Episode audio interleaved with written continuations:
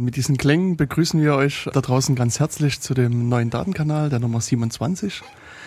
Wir haben heute uns als Thema ausgewählt Commons und Almende und äh, Geschichten von der Commons-Wiese. Dazu haben wir eine Spezialistin uns eingeladen, nämlich die Silke Helfrich. Hallo Silke. Hallo, schön bei euch zu sein. Ja. 27, ihr wart ja fleißig. Kannst du mal sehen, wie lange ich schon versuche, dich als Interviewpartnerin hier zu gewinnen? ja, ist ja, nicht also, einfach, das stimmt. Genau, also wir haben schon öfters, ich glaube schon, also bestimmt seit über einem Jahr probiert, ja. irgendwie einen Termin zu finden. Und deswegen bin ich eigentlich sehr glücklich, dass das jetzt geklappt hat. Wie immer, wenn wir Gäste einladen, ist es so, dass ich die Gäste im Vorfeld frage nach Musikwünschen. Unser einführender Titel war ein Wunsch von Silke. Vielleicht kannst du was zu dem Lied sagen? Ja, das ist äh, ein Lied, das mich schon sehr lange begleitet. Ma Liberté, meine Freiheit von Georges Moustaki, der kürzlich verstorben ist und deshalb auch wieder so in mir hochschwappte. Und ich bin ein großer Liedermacher-Fan. Also ich liebe Liedermacher aus aus aller Herren Länder mhm. und bin jemand, der Musik sehr gerne zuhört. Also sie muss so poetisch sein wie meine Freiheit. Du hast es geschafft, all meine Gewohnheiten zu entwaffnen. Das war jetzt ein kurzes Zitat mhm. aus dem Stück, was wir eben gehört haben. Äh, Georges Moustaki war Grieche. Es ist im Übrigen nicht mein Lieblingslied von mhm. Georges Moustaki, sondern das lautet Der Fremde, Ma gueule de Metec, das Maul, mein Maul des Fremden. Ähm, sondern ich habe es ausgesucht, weil es Freiheit natürlich auch viel mit dem Thema zu tun genau. hat, was wir heute besprochen haben. Das ist der eine Grund und der andere Grund ist, na, ich bin ja ein Kind der DDR. Hm. An, in einem kleinen Dorf aufgewachsen, 500 Meter von, vom Sperrgebiet. Und es gab tatsächlich in der DDR eine Platte von Mustaki. Und ähm, naja, ihr wisst ja, da war schwer ranzukommen. Das mhm. nannte man eben Bückware. Und ich habe diese Platte bekommen und ich habe die so oft gehört. Das war sozusagen mein Phonetikkurs in Französisch. Ich glaube, okay. ich habe mit Georges Moustaki Französisch sprechen gelernt. Aha. Und dann später auch studiert übrigens. Französisch. Mhm. Genau, da kommen wir vielleicht gleich mal zu deiner Person. Ja, ich habe ja schon versucht zu sagen, du bist ja die, die Comments-Spezialistin. Auch wer gern im Web unterwegs liest, den kann ich die Adresse commentsblog.de empfehlen. Wir werden das also auch später bei uns noch mit verlinken, die Seite. Das ist so dein Hauptmedium, würde ich mal sagen. Mein, daneben, mein digitales Zuhause. Genau, dein mhm. digitales mhm. Zuhause. Daneben schreibst du Bücher, veranstaltest digitale Salons. Vielleicht kannst du kurz äh, zu dir noch ein paar Worte selbst sagen, damit unsere Zuhörer wissen, mit wem sie es zu tun haben. Ja, also habe es ja gerade schon gesagt, ne, in, in, den 70er Jahren in der DDR aufgewachsen, äh, habe dann tatsächlich romanische Sprachen studiert, was damals eine ganz große Ausnahme war. Und zwar hat es auch eine Logik gehabt, die dann mit meinem weiteren Lebensweg zu tun hatte, denn wir sollten die Entwicklungshelfer der DDR ausbilden. Die gingen ah. also nach Mosambik oder nach Angola oder nach Nicaragua. Algerien. Nicaragua nicht so sehr. Okay. Aber deswegen habe ich Französisch und Portugiesisch studiert mhm. und mich dann nach der Wende sehr schnell so im entwicklungspolitischen Bereich umgetan. Das eine Weltnetzwerk äh, Thüringen mitgegründet, Anfang der 90er, Mitte mhm. der 90er. Und mich dann, bin dann auch ins Ausland gegangen. Ich habe also acht Jahre in Lateinamerika gelebt. Äh, zunächst in einem dem, dem kleinsten und übrigens auch gewalttätigsten mittelamerikanischen Land, El Salvador, in San Salvador in der Hauptstadt und danach ab 2004 in Mexico City. Seitdem habe ich im Übrigen genug von Großstädten ähm, und war dann froh, wieder nach Jena zu kommen. Und als ich dann zurückkam mit diesem ganzen Paket von mh, mm, großen Themen, die alle miteinander verbunden sind, aber alle in ihrer ähm, Expertise auf ihrem Fachgebiet sozusagen nebeneinander herkämpfen und arbeiten die Leute, die sich um freie Software bemühen oder die Leute, die sich um gentechnikfreies Saatgut bemühen oder die Leute, die sich um gute Wasserqualität bemühen, die sind alle hochgradig vernetzt, sehr engagiert. Das sind alles tolle Communities, aber die arbeiten so parallel nebeneinander her, weil man braucht im jeweiligen Fachgebiet auch immer eine große Expertise. Und ich habe mich dann gefragt, was ist denn eigentlich sozusagen die gemeinsame Erzählung, der gemeinsame Strang, an dem alle diese Leute ziehen für eine Gesellschaft, in der sozusagen Grenzen respektiert werden, aber eben auch die Freiheit nicht bedroht ist. Die Freiheit, genau. von der auch Georges Moustaki gesungen hat. Und bin dann 2006 auf diesen Begriff der Commons gestoßen. Und man kann eigentlich sagen, seitdem, seit wir die erste große Konferenz zu diesem Thema in Mexico City veranstaltet haben, frage ich mich, gibt es einen Begriff, der das, wofür ich mich engagieren möchte, besser fassen kann. Und ich habe noch keinen gefunden und so bin ich immer noch dabei. Kommender wäre äh, unpassend. Das ist was anderes. Ach, das ist out. Du bist ja gut informiert. also der, schon der Begriff Commons ist ja unbekannt. Commoner erst recht. Und dann gibt es noch einen dritten, das können wir gleich mal so einführen. Mhm. Ja. Das nennt sich Commoning. Und dann werden wieder alle mit euch schimpfen, weiß ich jetzt schon. Dann kriegt ihr Zuschriften, warum so viel Englisch geredet wird in dieser Sendung. Das ist, das ist relativ Einfaches, kann ich gut erklären. Ich habe jetzt schon verschiedene Bücher zu diesem Thema gemacht und wir haben tatsächlich in Deutschland mit sehr vielen, auch sehr interdisziplinären ähm, Akteuren versucht, das, worum es geht, auch in unsere eigene Sprache zu fassen. Mhm. Und dann stößt man auf zwei Begriffe. Allmende, habt ihr auch schon angekündigt im Programm, und Gemeingüter. Und jetzt weiß ich nicht, wie es euch geht, aber was assoziiert ihr mit Allmende? Also ich kann, also für mich Almente, was bei mir direkt ins, in, in meinen Kopf reinpoppt, ist eine Wiese. Also Aha, genau. Das ist so, genau. deswegen auch diese Geschichten von der Almente-Wiese ist für mich so eine, so eine naheliegende Analogie. Ja, und das ist auch, das ist auch kein Zufall, dass dir das genau. sofort einfällt. Ne? Die Almende ist sozusagen eine mittelalterliche Rechtsform, gemeinschaftlich natürliche Ressourcen zu bewirtschaften. Das waren eben damals vor allem natürliche Ressourcen und eben nicht das Internet aus naheliegenden Gründen. Ne? Und ähm, ähm, und das ist genau so ein Punkt. Wie löst man sich aus dieser Assoziation des Zurück ins Mittelalter ne? und findet für diese Welt, die wir ja sozusagen für uns hier mitten aus dem Kapitalismus heraus neu erfinden müssen, eine Begrifflichkeit, die für uns heute passt und die auch zukunftsweisend ist. Und der andere Begriff Gemeingüter, was assoziiert ihr damit?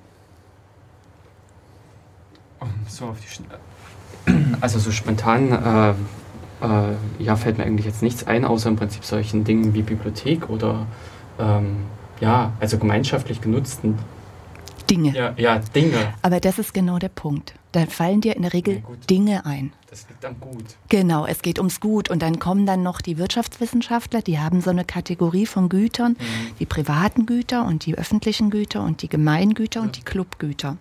Und nach diesen Gütern haben sie sozusagen die Welt eingeteilt. Und je nachdem, welcher politischen Couleur man ist, ja, kämpft man mehr dafür, dass die Dinge privatgut werden und privatwirtschaftlich verwaltet werden. Oder dann eben, dann geht es, dann wird die, die Gemeingüter werden dann sehr schnell in die Ecke gedrängt, so nach dem Motto funktioniert sowieso nicht. Und dann gibt es diese, was übrig bleibt, ist die Auseinandersetzung zwischen privat und öffentlich, Markt und Staat, entweder oder, ja, gut oder schlecht, rechts oder links.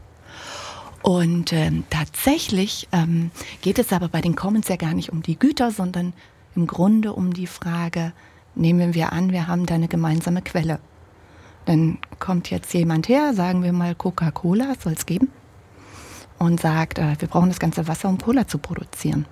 Und dann wird die Quelle produziert, das Wasser wird abgefüllt, entweder als Cola oder als Mineralwasser, was noch etwas perverser ist. Und dann wird das im Markt, im Supermarkt verkauft und dann ist das ein privates Gut. Das hängt nicht von mhm. dem Wasser ab, sondern von der Art, wie wir es nutzen. Das heißt, es geht nicht um das Gut an sich, um das Wasser, es geht um die Frage, wie wir es nutzen. Es geht um uns, es geht um die Frage, wie, wie ich dir Nutzungsmöglichkeiten einräume und du mir. Also wie wir sozusagen unsere Beziehung gestalten. Und deswegen gibt es diesen Begriff. Und wenn wir das gut im Sinne von Commons machen, wirst du nicht mhm. über den Tisch gezogen und ich werde nicht über den Tisch gezogen und dann sind wir Commoners und betreiben Commoning. wir, wir, müssen das irgendwann mal kreativ übersetzen. Genau. Ähm, also bei deinen Worten sind mir so zwei Fragen aufgepoppt. Und zum einen, was ist der Unterschied zwischen einem öffentlichen Gut und mhm. einem Gemeingut? Mhm. Also das wäre so eine Sache, die mich interessiert. Und die andere war, ist eher ein Kommentar zu dieser Coca-Cola-Geschichte. Man könnte ja durchaus argumentieren und sagen, der Coca-Cola hat ja quasi Arbeit reingesteckt. Sie haben quasi ein, mhm. ein, super tolles Rezept erfunden und brauchten das Wasser quasi als Beiwerk und sozusagen haben eine, eine Leistung erbracht und dafür wollen sie dann am Ende Geld haben und deswegen ist es sozusagen gerechtfertigt, dass das ein Privatgut dann wird. Oder, also fang ich mal, fang ich mal mit dem letzten an. Okay. Ne? Was du, was du gerade bringst, ist ja, ich weiß gar nicht, wie philosophisch darf es denn hier zugehen in der Sendung? So viel wie du möchtest. Oje. Also ich, ähm, ähm, diese, dieses Argument, was du bringst, ist ja verbunden mit dem klassischen liberalen Eigentumsbegriff, ne? so wie ihn John Locke Ende des 18. Jahrhunderts geprägt hat, der im Grunde sagt, wenn ich etwas mit meiner Arbeit vermische, dann wird es mein Eigentum. Und dieses, John Locke hat damals übrigens auch Bedingungen gestellt, ja, bis wohin dieses reicht. Diese Bedingungen werden dann ganz oft vergessen, aber dieses Argument Vermischung mit Arbeit macht etwas zu meinem Eigentum, das ist sozusagen im Kern äh, uns geblieben und ähm, wir machen uns da keine Gedanken mehr darüber, wem eigentlich das gehört, was vor der Vermischung mit der Arbeit schon da war.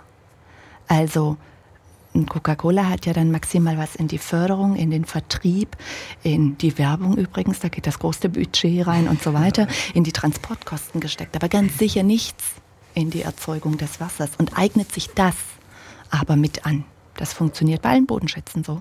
Ja, der Klassiker ist das Öl. Ja, ist kein Zufall, dass es die reichsten Firmen dieser Erde sind, weil sie schlicht das, was sie verkaufen, kostenlos bekommen und sich dann quasi eingemeinden und mit aneignen.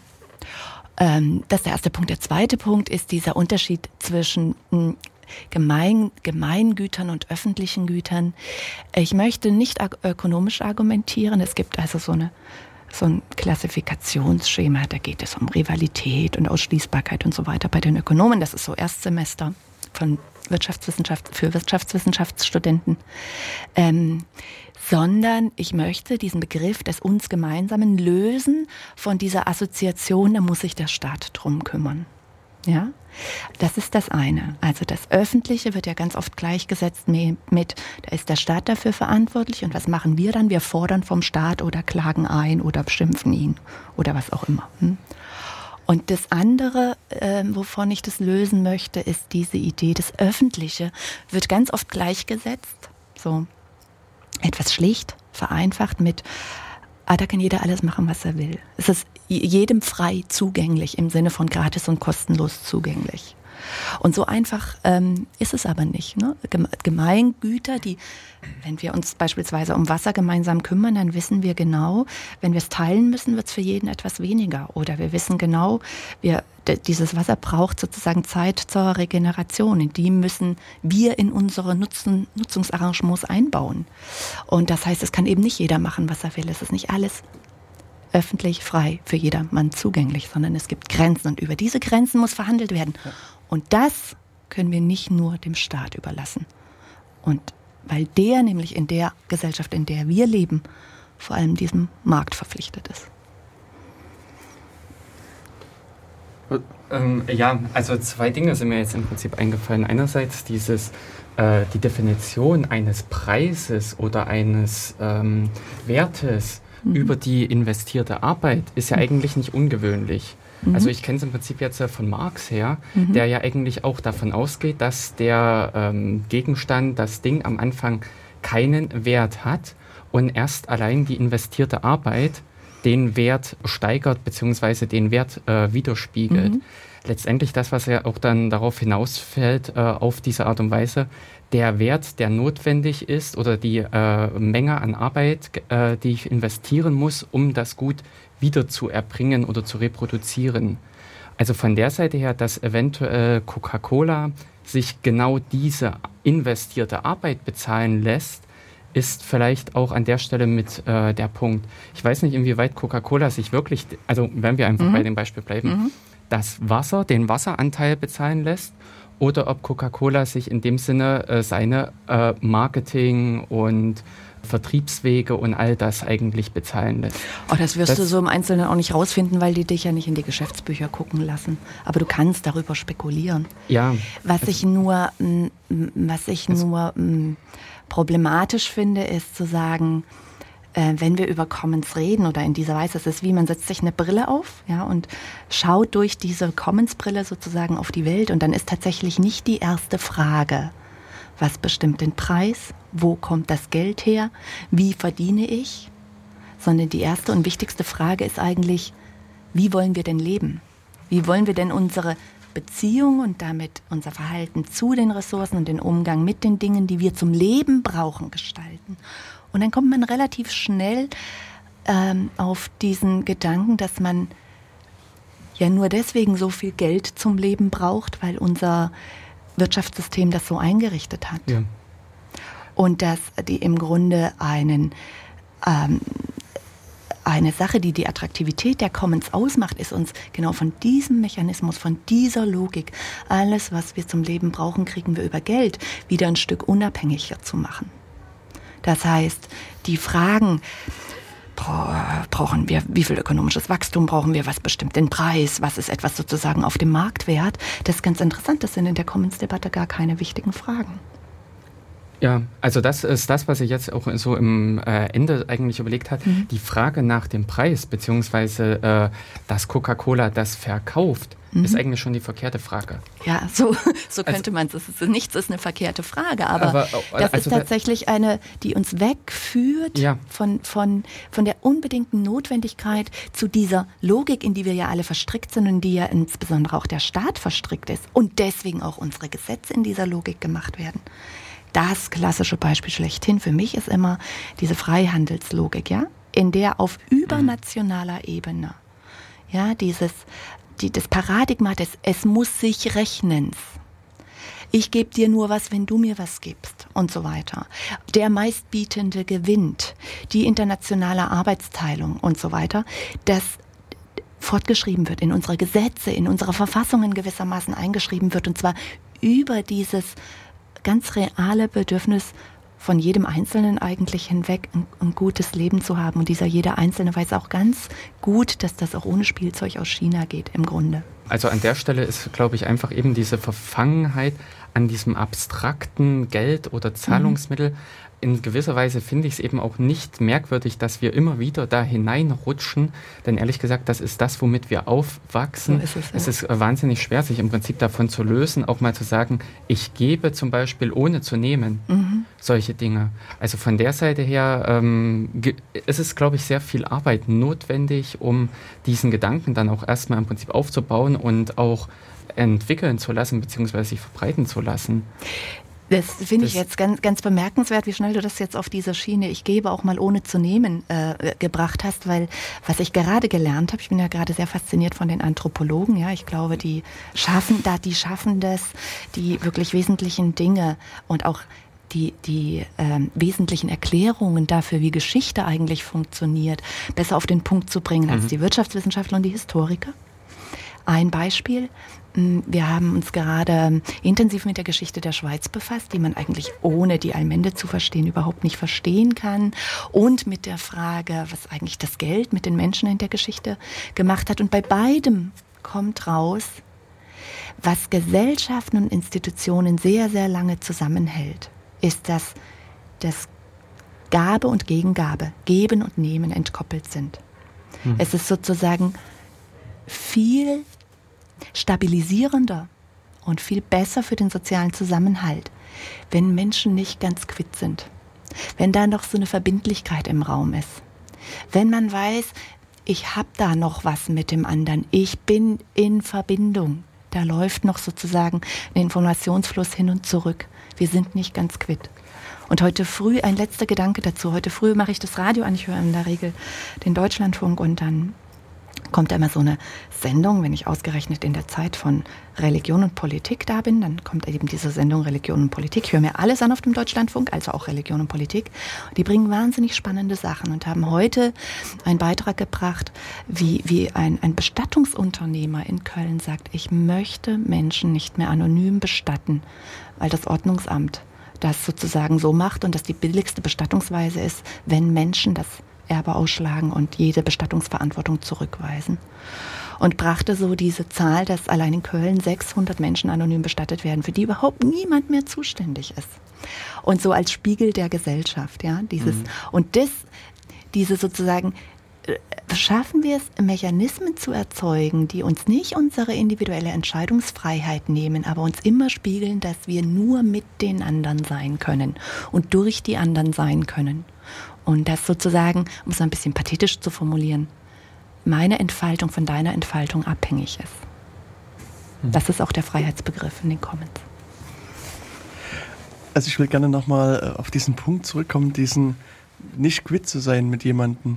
Weil, also für mich fühlt sich das zunächst erstmal relativ schwierig an. Also ich denke auch, auch rein von der Psychologie her, fühlt man sich als Mensch besser, wenn man sozusagen keine Schulden bei einer anderen Person, auch keine gefühlten Schulden, also müssen jetzt keine finanziellen, sondern mhm. beliebige andere Schulden sein.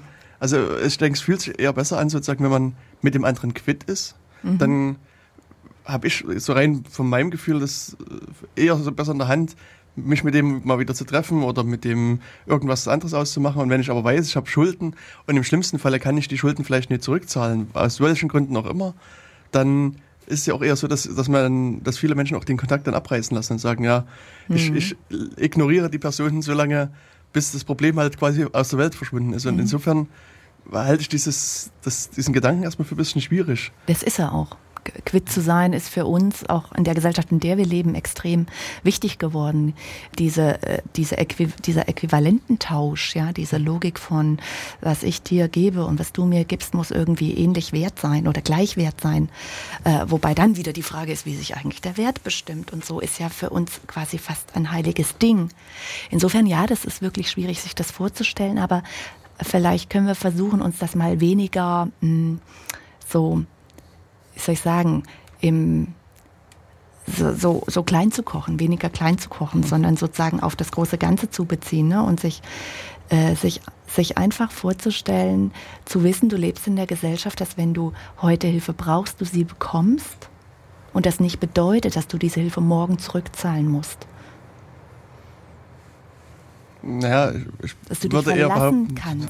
Du musst die Hilfe heute schon zurückzahlen, beziehungsweise muss dafür aufkommen. Also es ist einfach eine wirtschaftliche, Leistung, die, also wenn ich an ja. klassische Hilfe denke, die, die, die musst du irgendwie bezahlen. Oder der Tra äh, Staat tritt halt für dich ein und bezahlt das für dich. Aber also irgendwie gibt es da doch wieder diese irgendeine eine, eine, eine Quit-Variante. Die gibt, eine Quit-Variante gibt es immer. Aber die hm. Frage ist ja, können wir uns dann eine Gesellschaft vorstellen, in der wir, es gibt ein, ein, wunderschönes Buch übrigens, auf den Begriff sind wir überhaupt noch nicht gekommen. Ähm, diese Commons-Debatte wird ja ganz, steht in einer ganz engen Beziehung zu dieser Peer-to-Peer-Ökonomie-Debatte. Ja, also, und die, die Frage ist ja, wie funktioniert das denn, wenn ich nicht Arbeit leiste? Und dafür Geld kriege, dafür was produziere, was dann der sogenannte Arbeitgeber auf dem Markt verkauft und dafür wieder Geld kriegt. Und das alles funktioniert immer in so einem, so einem äquivalenten Tausch. Könnt ihr euch denn ein Wirtschaften vorstellen, in dem man Arbeit leistet und kein Geld kriegt oder vielleicht auch gar keins dafür will? Und da ich ja weiß, dass ihr aus der Software-Szene kommt, weiß ich natürlich, dass ihr euch das vorstellen könnt, ja, weil die ganze Wikipedia so entstanden ist, die freie Software so entstanden ist und so weiter. Das heißt, das ist nicht so, dass sie daraus nichts kriegen und dass da nichts zurückkommt. Aber dass dieser Zwang zum Äquivalententausch nicht besteht. Beitragen statt tauschen, das ist das Buch, auf das ich gerade hinweisen wollte, wo der Christian Siefkes so in, in Grundzügen diese Idee einer Peer-to-Peer-Ökonomie, die im Übrigen von Jochai Benkler von der Harvard-Universität stammt, ähm, in ihren Grundzügen zumindest, nachgezeichnet wird. Und da, da ist diese Idee, beitragen. Stell dir vor, du hast eine Gesellschaft, in der du beitragen kannst, was du möchtest, einerseits, und andererseits zu was du in der Lage bist. Denn unsere Kinder, denen geben wir ja auch erstmal bedingungslos, ja? ohne zu sagen, hey, aber ich mache das nur, wenn du ab 18 deine Miete bei mir zahlst.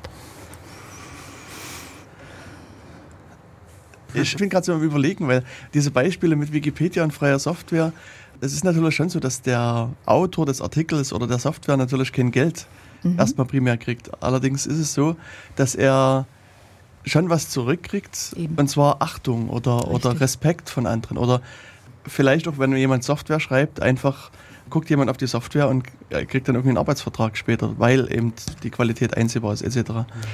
Ähm das bringt uns vielleicht auf, ein, auf, einen anderen wichtigen Punkt in dieser Commons-Debatte. Ja? Mhm. Das ist, das ist ähm, wir haben ganz viele Grundlagen noch nicht erklärt und ja. reden schon sozusagen. Ja, genau, wir sind schon relativ weit. Die große, die große Commons-revolutionierte Welt, ja, die. Mhm. Ähm, aber vielleicht doch diesen, diesen einen Begriff möchte ich da ins Spiel mhm. bringen. Ähm, genau, wir haben ja erstmal nur gesagt, entkoppeln von diesem äquivalenten Tausch, ja. Was ich gebe, muss sofort zurückgegeben werden oder was ich gebe, muss im Wert dementsprechend, was ich zurückkriege. Hm?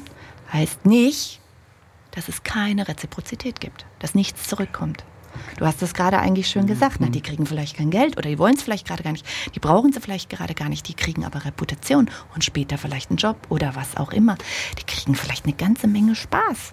Vor allem können sie ihre Fähigkeiten unheimlich entwickeln, wenn sie in so einer Community arbeiten. Und ich meine, seien wir mal ehrlich. Stell dir mal vor, vor 20 Jahren wäre irgendwie ähm, jetzt ein junger Mann, ein ziemlich junger Mann, ist er in der Szene so, ja? Zu irgendeiner Stiftung gegangen, hätte gesagt, weißt du was, ich brauche 20.000 Dollar. weil ich will die größte Enzyklopädie der Welt schaffen und dafür brauche ich zwei Rechner und jeder darf da reinschreiben, nicht die Professoren, sondern jeder darf und so weiter und das editiert sich selbst und das organisiert sich selbst. Und dann wäre der andere gekommen zu derselben Stiftung, hätte gesagt, ich brauche zwei Millionen Anschubfinanzierung, weil ich möchte die besten Professoren der Welt in allen Wissensgebieten unter Vertrag nehmen, damit sie anfangen, den Aufschlag einer großen neuen Enzyklopädie zu machen, die wir dann später verkaufen können und so weiter. Wem hätte man vor 20 Jahren geglaubt? Es wäre, glaube ich, unvorstellbar gewesen zu sagen, die Weltgemeinschaft schafft sozusagen selbst organisiert, das heißt mit Regeln. Hm? Ähm, eine Enzyklopädie in, ich weiß nicht, wie viel sind es inzwischen 257 Sprachen, äh, die so aktualisiert ist, wie das in der traditionellen hierarchischen Produktionsweise gar nicht möglich ist und äh, sorgt am Ende dafür, ich weiß nicht, wann ihr das letzte Mal ein enzyklopädisches Buch gekauft habt. Naja, sorgt jedenfalls ja. dafür. Genau. Grad, also ich hab, muss jetzt gerade sehr, sehr nachdenken. Also ja. das ist Genau, dass äh, dieses Geschäftsmodell kippt. Ja, ne, das ist gekippt. Das, das ja, ist gekippt das ist und das wäre vor 20 Jahren so noch nicht denkbar gewesen. Genau. Und jetzt stellt euch vor, mit Autos würde das genauso funktionieren. Da sagen alle, oh, das geht ja gar nicht. Und dann zeigt man ihnen Projekte, Open Source Car Projekte, Open Source Auto Projekte, Wikispeed Projekte, die inzwischen auf Automessen stehen. Und in dieser selben Produktionsweise. Eine Community schafft es über frei zugängliche Dokumentationen und Tools, also Instrumente sozusagen im Netz, gemeinsam etwas wirklich Neues zu kreieren, das dem anderen Modell tatsächlich Konkurrenz macht. Das wird viel diskutiert in der Peer-to-Peer-Produktion und da herrscht, und das ist der Punkt, keine äquivalenten Tauschlogik, sondern eine der Selbstorganisation, die extrem komplex ist. Und wir dürfen keine Angst vor Komplexität haben, aber zu sagen, das ist irgendwie einfach oder das schöne neue Leben, äh, so, so ist es eben auch nicht. Nee, es ist wirklich kompliziert. Ähm, hast du schon mal was von Minutos gehört? Minutos? Ja. Ist das eine Zeitwährung? Sozusagen. Also deine, das, deine ersten Ausführungen erinnert mich an, an, an diese Minutos. Es ist halt so, das ist sozusagen im Ansatz so eine Art Peer-to-Peer-Wirtschaft, wobei mhm. Eben hier auch Minutos eine Rolle der Währung mehr oder weniger spielen. Aha. Also die Idee ist, dass man eben eine ähm, Dienstleistung vollbringt. Also meinetwegen, ich kann gut Rechner reparieren und du kommst jetzt mit deinem Rechner zu mir und sagst, hier, mein Bildschirm ist abgefallen und ich äh, brauche jetzt eine halbe Stunde, um den Bildschirm wieder anzuschrauben. Mhm. Und äh, dafür gibst du mir dann 30 Minutos. Okay. Und äh, Jörg ist ein faszinierender Automechaniker und ich muss meine neue jetzt Winterreifen aufziehen. Da kann ich ihm dann sozusagen die 30 Minutos geben und er macht dann bei mir vier Winterreifen drauf. Und, äh, so und der Vorteil ist sozusagen, Minutos haben wir alle und Geld haben wir nicht alle. Genau. Ja, also weißt du, hm, davon habe ich noch nichts gehört und das ist ja das eigentlich Faszinierende an meiner Arbeit. Ja, ich habe ja ähm, als ich in Lateinamerika war, sozusagen mich viel mit den Problemen befasst. Mhm. Und ich muss feststellen, sich mit, mit Lösungen, so, ich sag mal so emanzipatorischen Lösungen, die so die Idee von sozialer Gerechtigkeit und Nachhaltigkeit und einem guten Leben quasi irgendwie zusammenbinden können. Und freier Entfaltung natürlich, ne? Freiheit. Ähm, die ist unglaublich elektrisierend und ich bin seit Jahren damit beschäftigt, immer nur diesen guten Beispielen hinterherzulaufen, weil man kommt gar nicht mit. Die Leute sind so, so kreativ, dass ich mir einfach nur wünschen würde, statt jeden Abend die Börsennachrichten im Radio zu hören, ja, die man auch im Internet nachschlagen kann, wenn man dann meint, das bringt, brächte irgendwas, ähm, jeden Abend drei Minuten auf allen Sendern diese Pioniere, diese Common Years, diese Peer-to-Peer-Produzenten, das sind meistens junge, kreative Leute, die sozusagen noch in der Lage sind, diese andere Realität einfach zu schaffen und herzustellen und zu zeigen, was geht. Ich gucke noch gerade an die Uhr und du hast uns eine, eine relativ, nee, äh, nee, weil wir jetzt zum Schluss kommen müssen, sondern ich, ich habe so meine Sendungsplanung so ein bisschen im Kopf mhm. und du hast uns ja einen, einen äh, reichhaltigen Beutel an Musik mitgebracht. Ja, ja, ich habe schon Angst, dass die nicht gespielt wird. Ja, nee, nee, genau. Und deswegen ähm, versuche ich gerade so eine schöne Überleitung, die vielleicht ein bisschen hopplich ist, äh, zu finden äh, zu dem nächsten äh, Musikstück. Ähm, hast du denn einen Wunsch, was wir als nächstes spielen? Nee, ich überlasse das euch, okay. weil ich finde die den, alle wunderbar. Okay. Den vierten von oben. Den vierten, den von, vierten oben. von oben. Das ist. Äh, Äh, warte mal, nee. das, eins, zwei, drei, das hier. In Ordnung. Mercedes. Oh, wunderbar, ich liebe es. Ja. Genau. Vielleicht magst du was äh, zu dem Interpreten in dem Titel noch sagen, bevor ich hier das an den Start bringe? Der Interpretin, Ja, Mercedes genau. Sosa. Mercedes. Na, bei Mercedes muss ich immer irgendwie an Autos denken. Männer. Aber das war auch eine Frau. Also Ich weiß ja, ja. Das war jetzt nur ein dummer Scherz. Ja, Männer. Männer in der Redaktion. Mercedes Sosa, ja, ich, äh, wahrscheinlich ist das so, das auch, unlängst verstorben und dann denkt man noch mal ganz intensiv daran, aber Mercedes Sosa hat ja Generationen geprägt, argentinische Liedermacherin, äh, die wir jetzt hier mit einem Lied Volver a los 17 vorstellen, äh, also so zurück, wenn ich noch mal 17 wäre. Äh, so könnte man das übersetzen. Und ähm, ich habe diese Fassung ausgesucht, weil sie mit vier der großen Liedermacher Machern aus der neuen brasilianischen Musik da auftritt und jeden eine Strophe singen lässt. Das ist Milton Nascimento, ähm, Chico Buarque, ähm, ui, den dritten habe ich vergessen und Gal Costa. Und ich hoffe, ihr habt ganz viel Spaß. Äh, ja, wir wollten jetzt noch mal kurz re äh, reflektieren, was so in der letzten halben Stunde äh, wir im Prinzip von unserem Thema, von unserem heutigen Thema, den Commons, äh, hatten. Äh, Das können wir gerne machen, weil Also, ja der, der, Schnelldurchgang. Das der, äh, beziehungsweise wir waren sehr, sehr schnell, sehr gut ins Thema eingestiegen. sehr schnell, sehr intensiv Sehr und äh, reingerutscht. genau gleich das Große und Aber- Ganze thematisiert. Dabei kann man es mal ganz einfach machen nochmal. Ja. Das ist Commons. Ja, Ah, gut. Genau, Com Commons. Wir haben ein bisschen darüber geredet, was Commons sind. Und Ja. gesagt, ja, das hat irgendwie mit drei Sachen zu tun. Mit Dingen, die wir zum Leben brauchen. Sowas wie Wasser oder auch Wissen. Ja, der Mensch lebt ja nicht nur vom Brot allein. Und zweitens, wer braucht das eigentlich? Wir, und zwar wir alle. Und zwar in Abhängigkeit voneinander. Also es ist nicht okay, wenn nur du das Wasser hast und ich habe keins. Und dann der dritte, der dritte Begriff, Commoning. Wie organisieren wir das so zusammen, dass wir alle was haben, dass es irgendwie fair zugeht, dass sich keiner über den Tisch gezogen fühlt und dass das Wasser auch morgen noch da ist. Und dann haben wir gesagt, Commons ist also kein Ding, sondern ein sozialer Prozess, ein komplexer sozialer Prozess. Uff. Also irgendwie etwas sehr kompliziertes, aber interessant merke ich immer in meiner Arbeit, das ist überall, das kommt überall vor. Und wenn man einmal diese Commons-Brille aufhat, dann läuft man durch die Welt und sieht die überall. Weil, weil das eigentlich zum, zum Leben gehört. Menschen haben schon immer Dinge gemeinsam organisiert, gemeinsam produziert, gemeinsam gepflegt und gehegt. Und äh, es gibt einen alten, einen historischen Begriff für Commons, darüber haben wir auch kurz geredet. Der heißt Allmende.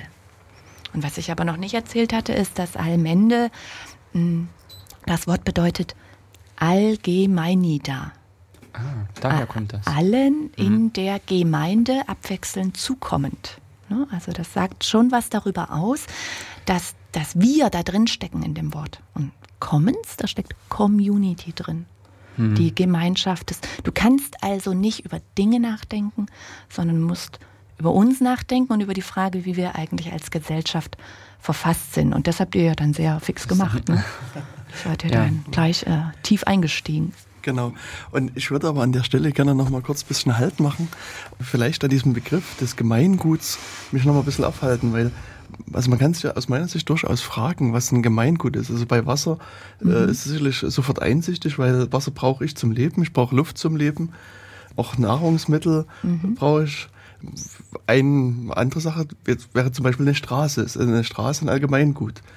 Weil, also braucht man denn eine Straße? Weil zum einen kann ich laufen und kann querfeld einlaufen und, und sozusagen über irgendwelche Äcker und Felder laufen oder halt über sonst was oder ein Fahrrad benutzen.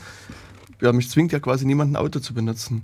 Und deswegen könnte man sagen, okay, Straßen erklärt man zu Privatgütern und wer die hat, haben will, kauft sich die und macht halt seine Mautbrücke dahin. Oder findest du, ist es zwingend eher ein Allgemeingut? Also ich würde gerne noch so ein paar Beispiele zur Abgrenzung äh, finden, dass das vielleicht auch von den Hörern da draußen ein bisschen klarer wird. Mm, Alles, alles klar, gut. Also ähm, da muss ich vielleicht mal ein bisschen erklären, wo die Debatte gerade langläuft, ja. Und da kommen jetzt in der Wissenschaft und auch so in der gesellschaftlichen Debatte zwei große Stränge zusammen. Wir haben übrigens einen ganz, ganz wichtigen Namen in dieser Diskussion überhaupt noch nicht genannt. Der Name ist der Name einer der, der ersten weiblichen Wirtschaftsnobelpreisträgerin, Elinor Ostrom. Ich hatte das große Glück, ein kleines Bändchen mit ihr in deutscher Sprache zu produzieren. Das heißt, was mehr wird, wenn wir teilen, ähm, ist aber wirklich nur ein, ein sehr schmaler Band, wo, wo wir ein bisschen in ihr Denken einführen und das quasi in den Kontext aktueller Entwicklungen stellen. Und Elinor Ostrom hat das gemacht, was die meisten unter Gemeingut verstehen. Ja, Wasser und Wald und Weiden, das sieht man, das mit dem Land, das sehen alle irgendwie ein. Und witzigerweise ist trotzdem das gesamte Land überall auf der Welt privatisiert. Ja, und äh, das, das ist, hat die Menschheit so hergestellt gewissermaßen. Und gleichzeitig ist es so, dass wir sehen können, dass es immer so eine Theorie gibt, ja, was mir gehört, darum kümmere ich mich besser. Und wir haben nun quasi den Besitz an Land fast überall privatisiert und ein wahnsinniges Erosionsproblem. Ein wahnsinnigen Verlust an Acker, äh, Problem mit Verlust an Acker, beackerbarer Fläche und so weiter. Qualität von Boden, Fruchtbarkeit und solche Dinge, obwohl alles privatisiert ist. Also Elinor Ostrom, lass mich das kurz abschließen, hat nachgewiesen, diese Idee, dass wenn das Menschen zusammen machen, ist es schlechter, die stimmt gar nicht. Die haben über 1000 Studien weltweit in aller Herren Ländern gemacht und miteinander sehr systematisch verglichen. Ich will da jetzt nicht über die ähm, Methoden reden, das würde wahrscheinlich zu trocken und zu langweilig für die Hörer, aber ähm, die haben sozusagen geguckt, wie bewirtschaften denn Menschen etwas Gemeinsames wirklich und da vor allem natürliche Ressourcen angeguckt. Fischerei, ähm, Gründe, Wasser, Boden, Wald, Land. Das ist die eine Seite. Und die andere Seite ist etwa vor 20 Jahren. Wir hatten vorhin übrigens ausführlich über die Wikipedia und wie die hergestellt wird gesprochen. Da kam dieses dazu, dass Wissen und Kultur durch diese quasi neuen Produktionsmittel, die wir haben, jeder hat quasi sein, sein Computer zu Hause und kann damit wirklich, hat sein kleines Studio quasi daheim, ja, kann damit Dinge tun, die früher man nur mit großen Infrastrukturen machen konnte. Und das können wir sehr einfach teilen. Wir können wahnsinnig einfach Kopien herstellen heutzutage. Ein Klick und schon wieder ist eine Kopie erzeugt. Und wie gehen wir jetzt damit um? Und da hat es eine Bewegung hin zu, zu der Wissensallmende gegeben, die eigentlich in der Geschichte Tradition hatte. Ja? Das Wissen privatisiert ist, ist ja erst so 200, 250 Jahre alt. Das ist ja was sehr Neues in, in der Geschichte der Menschheit, in der Kulturgeschichte der Menschheit. Und dieser Begriff, dass Wissen eigentlich frei teilbar sein muss, weil, und das beantwortet vielleicht ein bisschen deine Frage, es gibt ja so die Idee, dass Leute sagen, ähm, äh, Commons sind nur irgendwie das, was begrenzt verfügbar ist und was Menschen gemeinsam bewirtschaften, zum Beispiel bei Wasser und Wald. Und da sehe ich das ein und das war schon immer so und da kann man sich das vorstellen. Und die anderen sagen, ach so, und sorry, dann muss ich jetzt doch mal mit einer wirtschaftswissenschaftlichen Kategorie kommen. Das Interessante an diesen Sachen ist ja, die werden ja weniger, wenn wir sie teilen. Das heißt, wir müssen um sie gewissermaßen rivalisieren, ja. Wir müssen irgendwie um die Nutzung dieser Sachen konkurrieren. Und wenn ich jetzt einen Apfel mit dir teilen will, da kriege ich nur die Hälfte und du nur die Hälfte. Und bei Wissen und Code und Information ist es umgekehrt. Die werden immer mehr, wenn wir sie teilen. Das heißt, diese Idee, ich nehme dir eine Idee weg, die ist völlig unsinnig, weil du hast die Idee ja dann immer noch. Ich habe sie aber auch.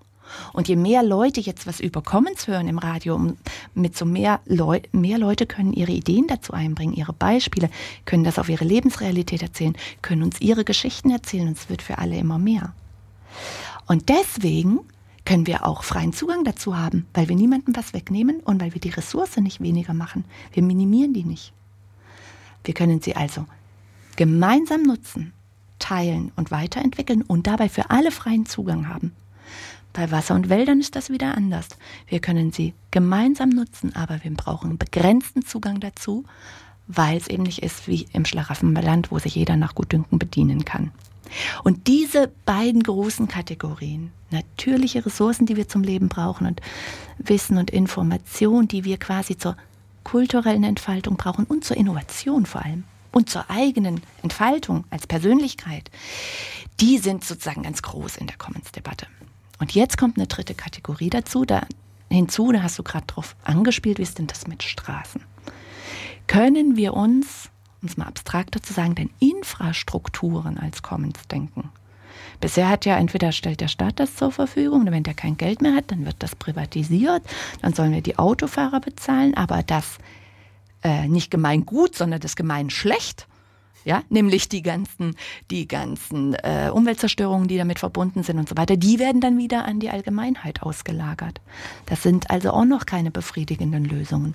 Und jetzt gibt es eine relativ neue Debatte darüber, kann man sich denn in einer Gesellschaft des 21. Jahrhunderts, ich sag mal so, auf dem Entwicklungsstand und Wissensstand über Selbstorganisation, auf dem wir uns befinden und wo jeder quasi zu Hause sein kleines Studio hat, auch vorstellen, dass wir wieder Krankenhäuser als Gemeingut denken, ein Bildungssystem und Infrastrukturen, also wie Straßen tatsächlich.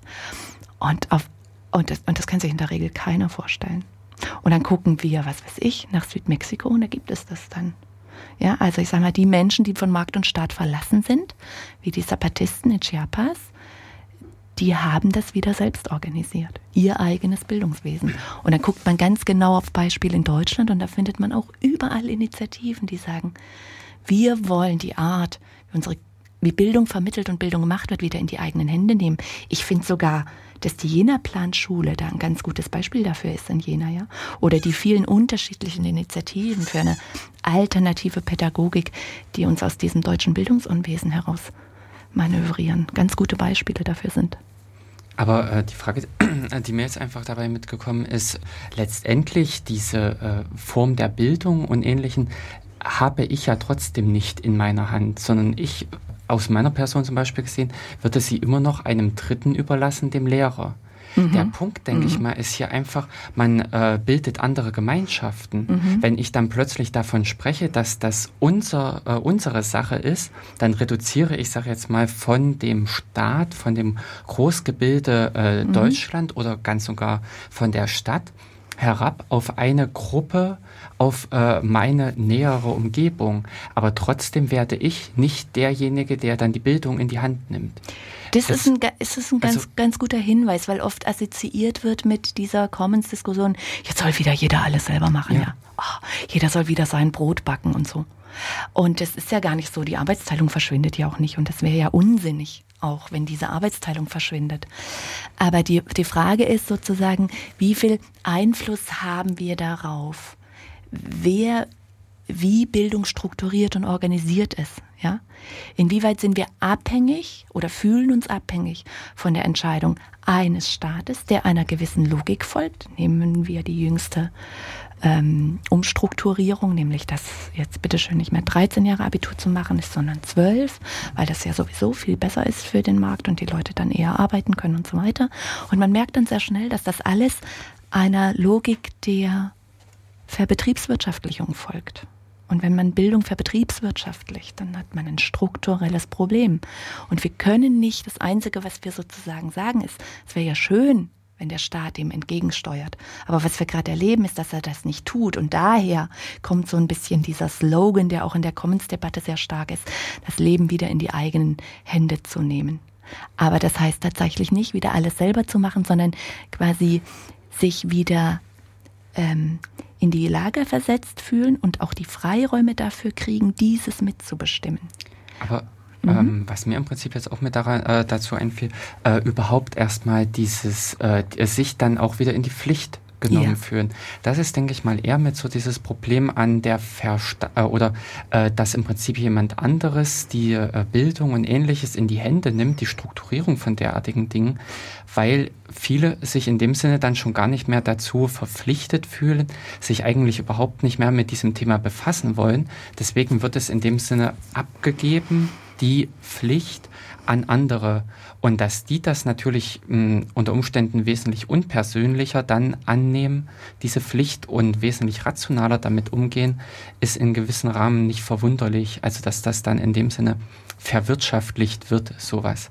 Ich denke, es, äh, also mein Gefühl jetzt in dieser ganzen äh, Sache war auch immer mit, äh, es ist eigentlich eher eine gesellschaftliche Frage. Mhm. Einerseits, äh, denke ich mal, hat sich, äh, ist die Gesellschaft vielleicht an der Stelle geschrumpft, dass man gar nicht mehr sich so sehr als Gesellschaft fühlt dass man eigentlich gar nicht mehr seine Verantwortung und ähnliches in der Gesellschaft erkennt oder wahrnimmt.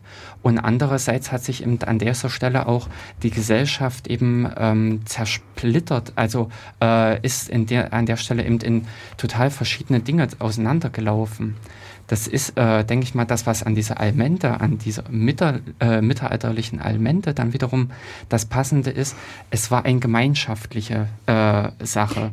Also fehlerhaft oder ein bisschen etwas ähm, unpassend eben dass diese gemeinschaftliche Fläche dann äh, oder das, äh, dieses Gemeingut, sage ich jetzt mal, äh, ähm, in regelmäßigen Abständen an andere übergeben wurden. Mhm. Also so hatte ich jedenfalls auch vorhin und beziehungsweise so mhm. hatte ich auch diese Almente äh, mit verstanden, dass es doch dann äh, einfach nur ein wechselnder Privatbesitz in dem Sinne ah. war. Oh, jetzt, jetzt hast du sehr, sehr viele Dinge, unterschiedliche Dinge eingebracht. Sich, ja, nee, und, also, vielleicht können wir die noch ein bisschen sortieren. Okay, okay. dann lass uns mal lesen. Also, ähm, zwei, zwei Punkte, die ich da klar machen möchte, weil mhm. du hast so über diesen Begriff von Pflicht da auch geredet. Ja, ne? Ich nehme vielleicht lieber, mir ist der Begriff der Verantwortung lieber. Ne? Wenn du ja, sozusagen Verantwortungsgefühl gut. für was entwickelst, ja. dann ist es irgendwie klar, dass du auch mal, nehmen wir das klassische Beispiel für eine aufpoppende Allmentkultur.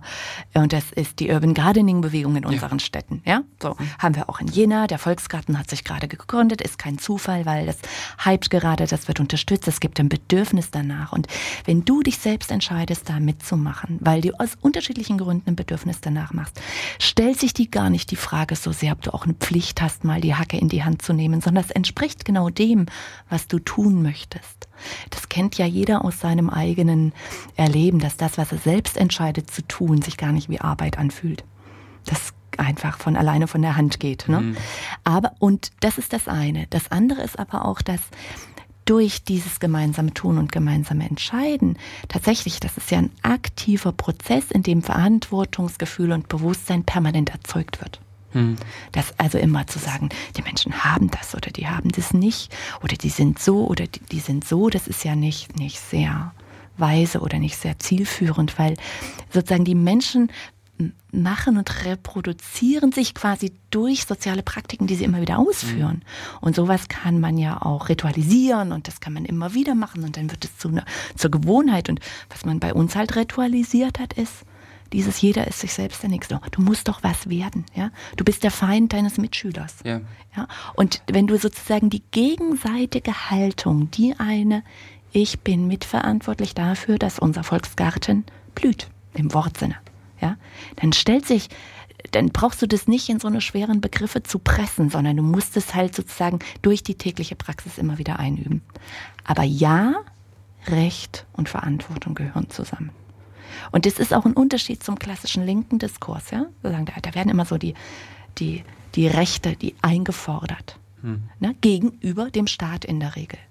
Oder Rechte abgewehrt, äh, beziehungsweise Rechtsmissbrauch hm. abgewehrt, völlig zu Recht. Ja? Aber es ist immer ein abgrenzender Diskurs gegenüber dem einen oder dem anderen. Hm. Und der zweite Punkt, den ich noch ein bisschen jetzt sortieren wollte, ich fand das interessant, wie du meine Definition der Allmende aus dem Wort, jedem abwechselnd zukommend, gelesen hast, weil da ist ein bisschen was dran. Das heißt jetzt nicht, es ist bei jedem abwechselnd in Privatbesitz. Es ist überhaupt so eine schwierige Sache mit dem Eigentum. Da können wir vielleicht noch mal in Ruhe drüber reden.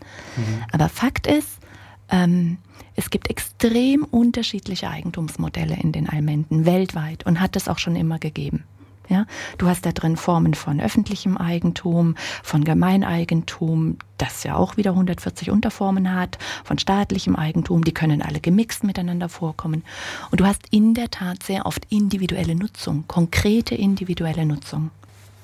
Das Land gehört uns zusammen, aber ich will hier Kartoffeln bauen, da baue ich hier Kartoffeln an und die esse ich auch und schmeiße ich in meinen Topf und der andere will lieber Möhren und da baut er da Möhren an und die isst er auch und schmeißt seinen Topf, schenkt sie dem Nachbarn und der verkauft es auf dem Markt.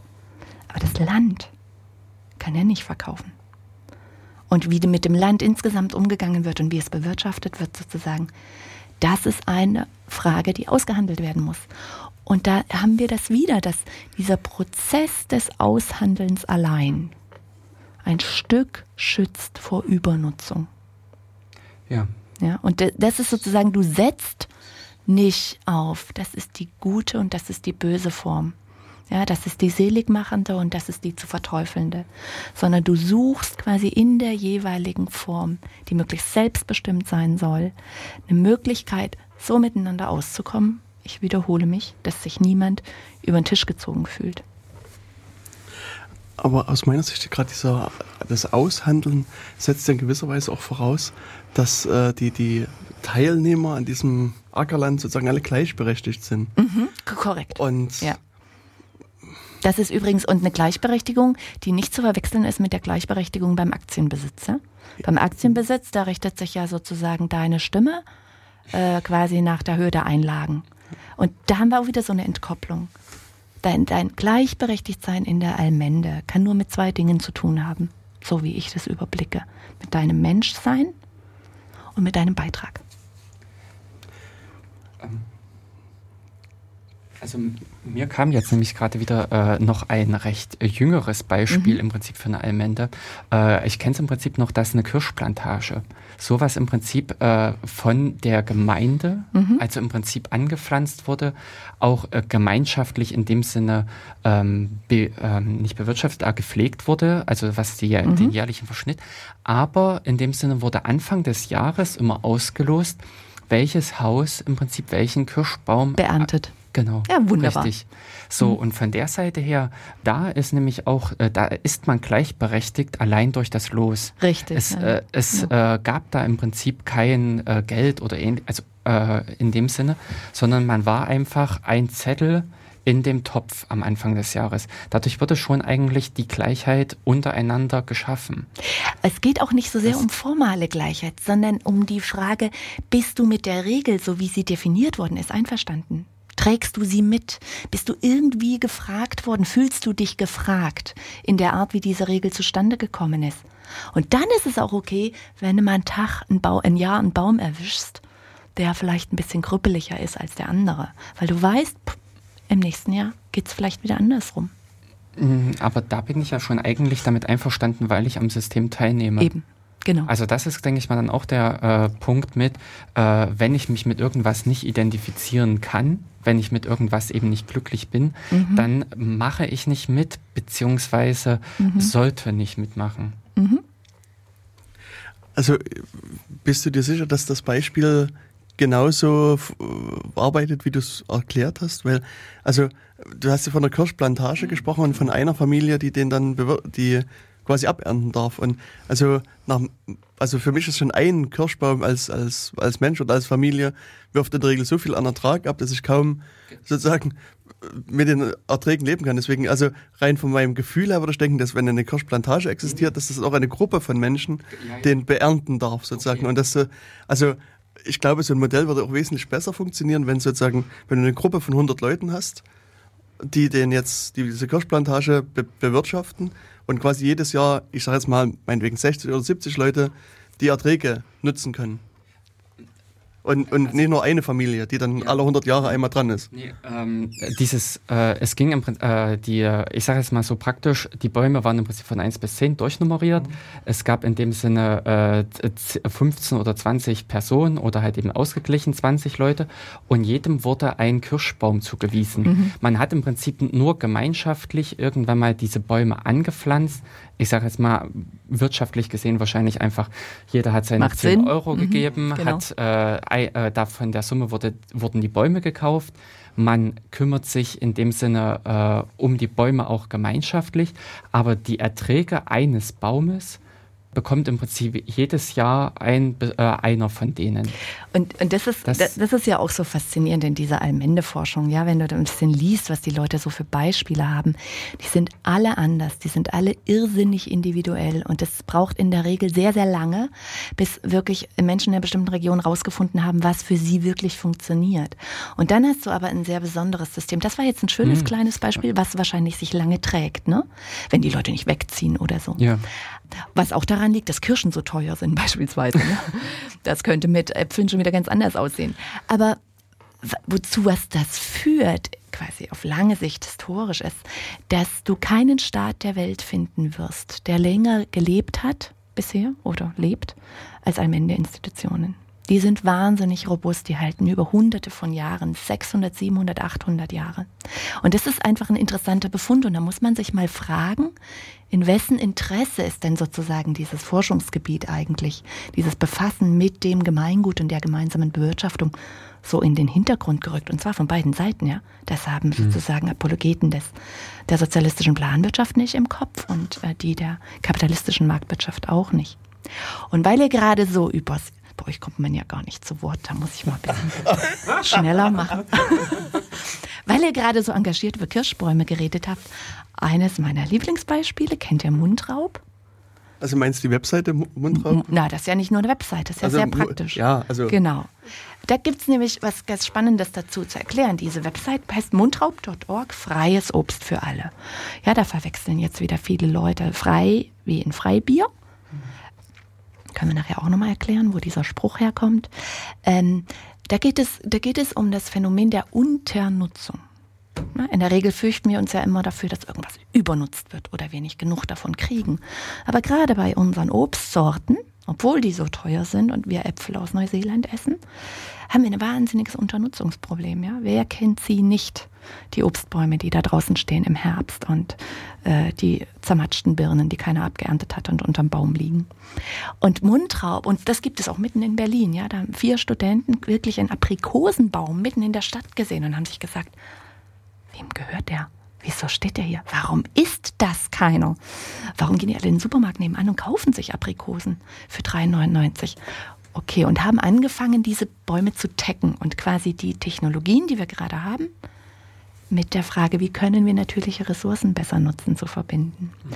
Und das wird jetzt, und das kannst du natürlich nicht nur, man kann es nicht nur sagen, hier geht Bäume ernten, abernten, Obstbäume abernten.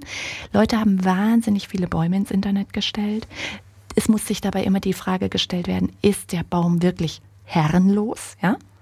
Oder gehört er gerade eben? Das muss vorher geklärt sein, bevor du den Text, da gibt es also bestimmte Regeln, warum du den, äh, die du berücksichtigen musst, bevor du so einen Baum ins Internet stellst. Trotzdem, das Erfolgsding. Und dann stellte sich natürlich die Frage, was tragen wir denn bei zur Pflege dieser Bäume?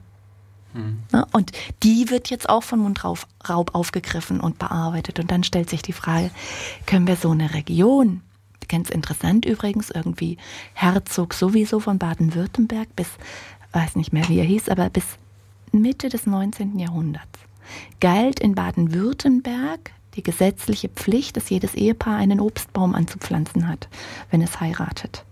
Aus diesem Grund haben wir so wahnsinnig viele Obstbäume in Süddeutschland, ja, die man alle auf diese Weise sozusagen noch besser teilen könnte. Und da helfen uns eben sozusagen die digitalen Technologien dabei. Und, und das gemeinsam rauszufinden, was heißt denn das mitten in Deutschland? unter Nutzung von Computertechnologie. Obst, alte Obstsorten, die völlig unternutzt werden, besser zu nutzen, nicht mehr zu unternutzen, besser miteinander zu teilen und gleichzeitig zu pflegen. Und wie kriegen wir da Regeln hin? Und da brauchst du Jahre, bis du das aufgebaut hast. Als ein tragfähiges System. Aber guckt mal ins Internet, die sind damit extrem weit gekommen und das andere Aspekt macht ganz viel Spaß. Das ist eigentlich ein gutes Stichwort, bevor wir nämlich wieder wegkommen von Obstbäumen und Kirschen und so weiter. Denke ich, wir können bei Kirschblüten etwas bleiben. Weil du hast aus dem äh, Land der Kirschblüten auch ein. Das war jetzt eine sehr clevere Überleitung. ja. Also ich bin sehr stolz auf mich. So was ist mir in den 27 Sendungen bisher nahezu noch nie gelungen. ich, ich, wusste jetzt selber nicht, worauf du hinaus willst. Ja. Genau, also du hast äh, einen, einen äh, japanischen Titel uns auch mitgebracht. Ich, hab, ich hoffe, ich habe gerade den richtigen auch mhm. ausgewählt. Trio Esperanza. Mhm. Watashi ist der Titel. Mhm. Ähm, Watashi heißt ich, Watashi wa heißt ich. Okay. Ähm, was was äh, hat das mit dem Lied äh, für einen Hintergrund? Ach, das, das ist ganz witzig, weil ähm, ich finde ja eigentlich die Kulturarena was Wunderbares, aber ich gehe da extrem selten hin, weil ich ja nie da bin, wie du weißt. aber vor vielen, vielen Jahren habe ich mal Evasion in der Kulturarena gehört. Das ist eine A Cappella-Gruppe, die auch heute noch auftritt, allerdings alles unter Verschluss hat. Du findest fast nichts von Evasion irgendwo im Netz oder so. Ich habe äh, dann mir gleich zwei Platten von denen besorgt und auch die auch hoch und runter gehört. Ja. Irgendwann konnte ich dieses japanische Lied auch mal auswendig. Das ist aber auch lange her und jetzt habe ich es eben wieder ausgegraben und fand es in Interpretation eines brasilianischen weiblichen Trios. Und das fand ich ganz schön, weil ja mein ja, Herz auch ein bisschen an Brasilien hängt. Genau, wir haben ja vor der Pause oder vor unseren zwei Pausen halt schon so ein bisschen uns herangearbeitet an das ganze Thema Commons, Almente. Wir haben versucht, so ein bisschen die, diese Begriffe einzugrenzen. Waren jetzt zum Schluss stehen geblieben bei Mundraub, bei Obstbäumen und äh, dem Kirschbeispiel von Jörg. Ähm, du hast vor der letzten Pause erwähnt, dass es ja hier verschiedene Eigentumsformen gibt. Mhm. Ähm, also das würde mich schon interessieren, was es da für Formen gibt und wie sie sich unterscheiden, was so die Eigenschaften mhm. der ganzen sind. Vielleicht äh, kannst du dazu uns ein paar Sachen erzählen. Mm, da sind wir eigentlich wieder, da sind wir eigentlich wieder so, so ein bisschen beim, beim ABC oder bei so m, mm, grundsätzlichen Unterscheidungen, die man treffen muss, wenn man über Commons redet oder eben Gemeingüter. Ne? Wenn, wenn du Leute fragst, was stellt ihr euch denn darunter vor? Mhm. Da sagen ganz viele eben entweder Wasser oder Wald, ne, was wir vorhin hatten, oder dann eben Krankenhäuser oder sowas. Oder eben Gemeineigentum. Also sie assoziieren damit, Commons oder Gemeingut ist dasselbe wie Gemeineigentum.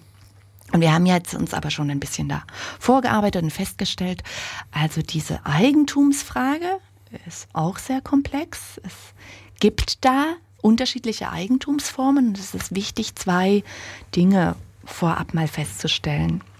Das erste, und da kann man sich eigentlich orientieren an dem römischen Eigentumsbegriff, ja, also der justizianische Code, in dem vier unterschiedliche Gütergruppen klassifiziert worden sind. Wir haben da vorhin schon ein bisschen drüber geredet. Die privaten Güter, res private, die öffentlichen Güter, res publice, die Gemeingüter, res communes und, und das ist jetzt wichtig, res nullius. Das, was niemandem gehört, das Niemandsland. Und ähm, wir haben ja auch schon gesagt, Gemeingüter, die sind nicht, die sind nicht einfach da, sondern die müssen wir machen, wir müssen die herstellen. Wir können aus dem Niemandsland ein Privatgut machen, ein öffentliches Gut oder was uns gemeinsam ist, was auch gemeinsam verwaltet wird. Aber wichtig ist in der Regel in der Praxis, also da draußen, ist äh, Gemeingut nicht das, was niemandem gehört. Es ist nicht das Niemandsland, sondern es ist das, was konkreten Regelungsformen, Normen unterliegt und tatsächlich gemeinsam genutzt wird. Natürlich könnte man jetzt auch, was weiß ich, die Galaxie, ja, als unser, uns gemeinsam gehörend auffassen. Das ist eine, ein relativ abstrakter Gedanke, ja, weil wir uns die Galaxie nicht jeden Tag aneignen und sie nicht jeden Tag mit ins Bett nehmen und so weiter und auch nicht abwaschen oder so. Aber es, was, was wir auch beobachten, ist, dass es heute nur noch sehr, sehr, sehr wenig Res Nullius gibt. Es gibt nur noch sehr wenig Niemandsland. Alles wird von der Menschheit, und es hat viel mit dem technologischen Fortschritt zu tun, immer mehr in Besitz genommen. Und dann ist es wichtig zu fragen, in was für eine Art. Ja, von, und so, und da haben wir wieder, dann sind wir wieder bei der Unterscheidung zwischen Gemeineigentum, öffentlichem Eigentum, was eine Form des Gemeineigentums ist, und Privateigentum. Und ich hatte vorhin schon gesagt, es gibt, man muss sich das ein bisschen so vorstellen, dass man ganz unterschiedliche Eigentumsformen, zum Beispiel in unterschiedlichen Staaten, gibt es unterschiedliche Gesetzgebungen in diesem Bereich und damit unterschiedliche Eigentumsformen, die du nutzen kannst, hat, die miteinander kombinierbar sind und dass es darauf ankommt, quasi, ich würde sagen, auf zwei Dinge. Eines, äh, dass es nicht einer Person allein zustehen darf, über eine Sache, die mehreren gehört, alleine zu entscheiden. Weil das ist einfach unlogisch, weil sie damit sozusagen immer den Mitbesitz des anderen tangiert. Und das Zweite ist, dass die Eigentumsformen und die Nutzungsformen, es geht immer, eigentlich geht um Nutzungsformen, Nutzungsrechte. Wer darf was womit, zu welchem Zweck machen und zu welchem nicht. Das ist die eigentlich zentrale Frage, die Ebene der Nutzung. Und diese Nutzungsrechte müssen so gestaltet sein, dass zwei Bedingungen sich diese Ressource produziert. Ja, das, es gibt so aus den indianischen Kulturen gibt es diese schöne Idee der sieben Generationen. Also du sollst mit etwas so umgehen, dass es auch sieben Generationen nach dir noch in unverminderter Qualität ähm, übrig ist. Der, der Johannes Heimrath vom Club Budapest hat dafür das schöne Wort der Enkeltauglichkeit geprägt. Also können wir Eigentumsformen denken, die enkeltauglich sind. Ja?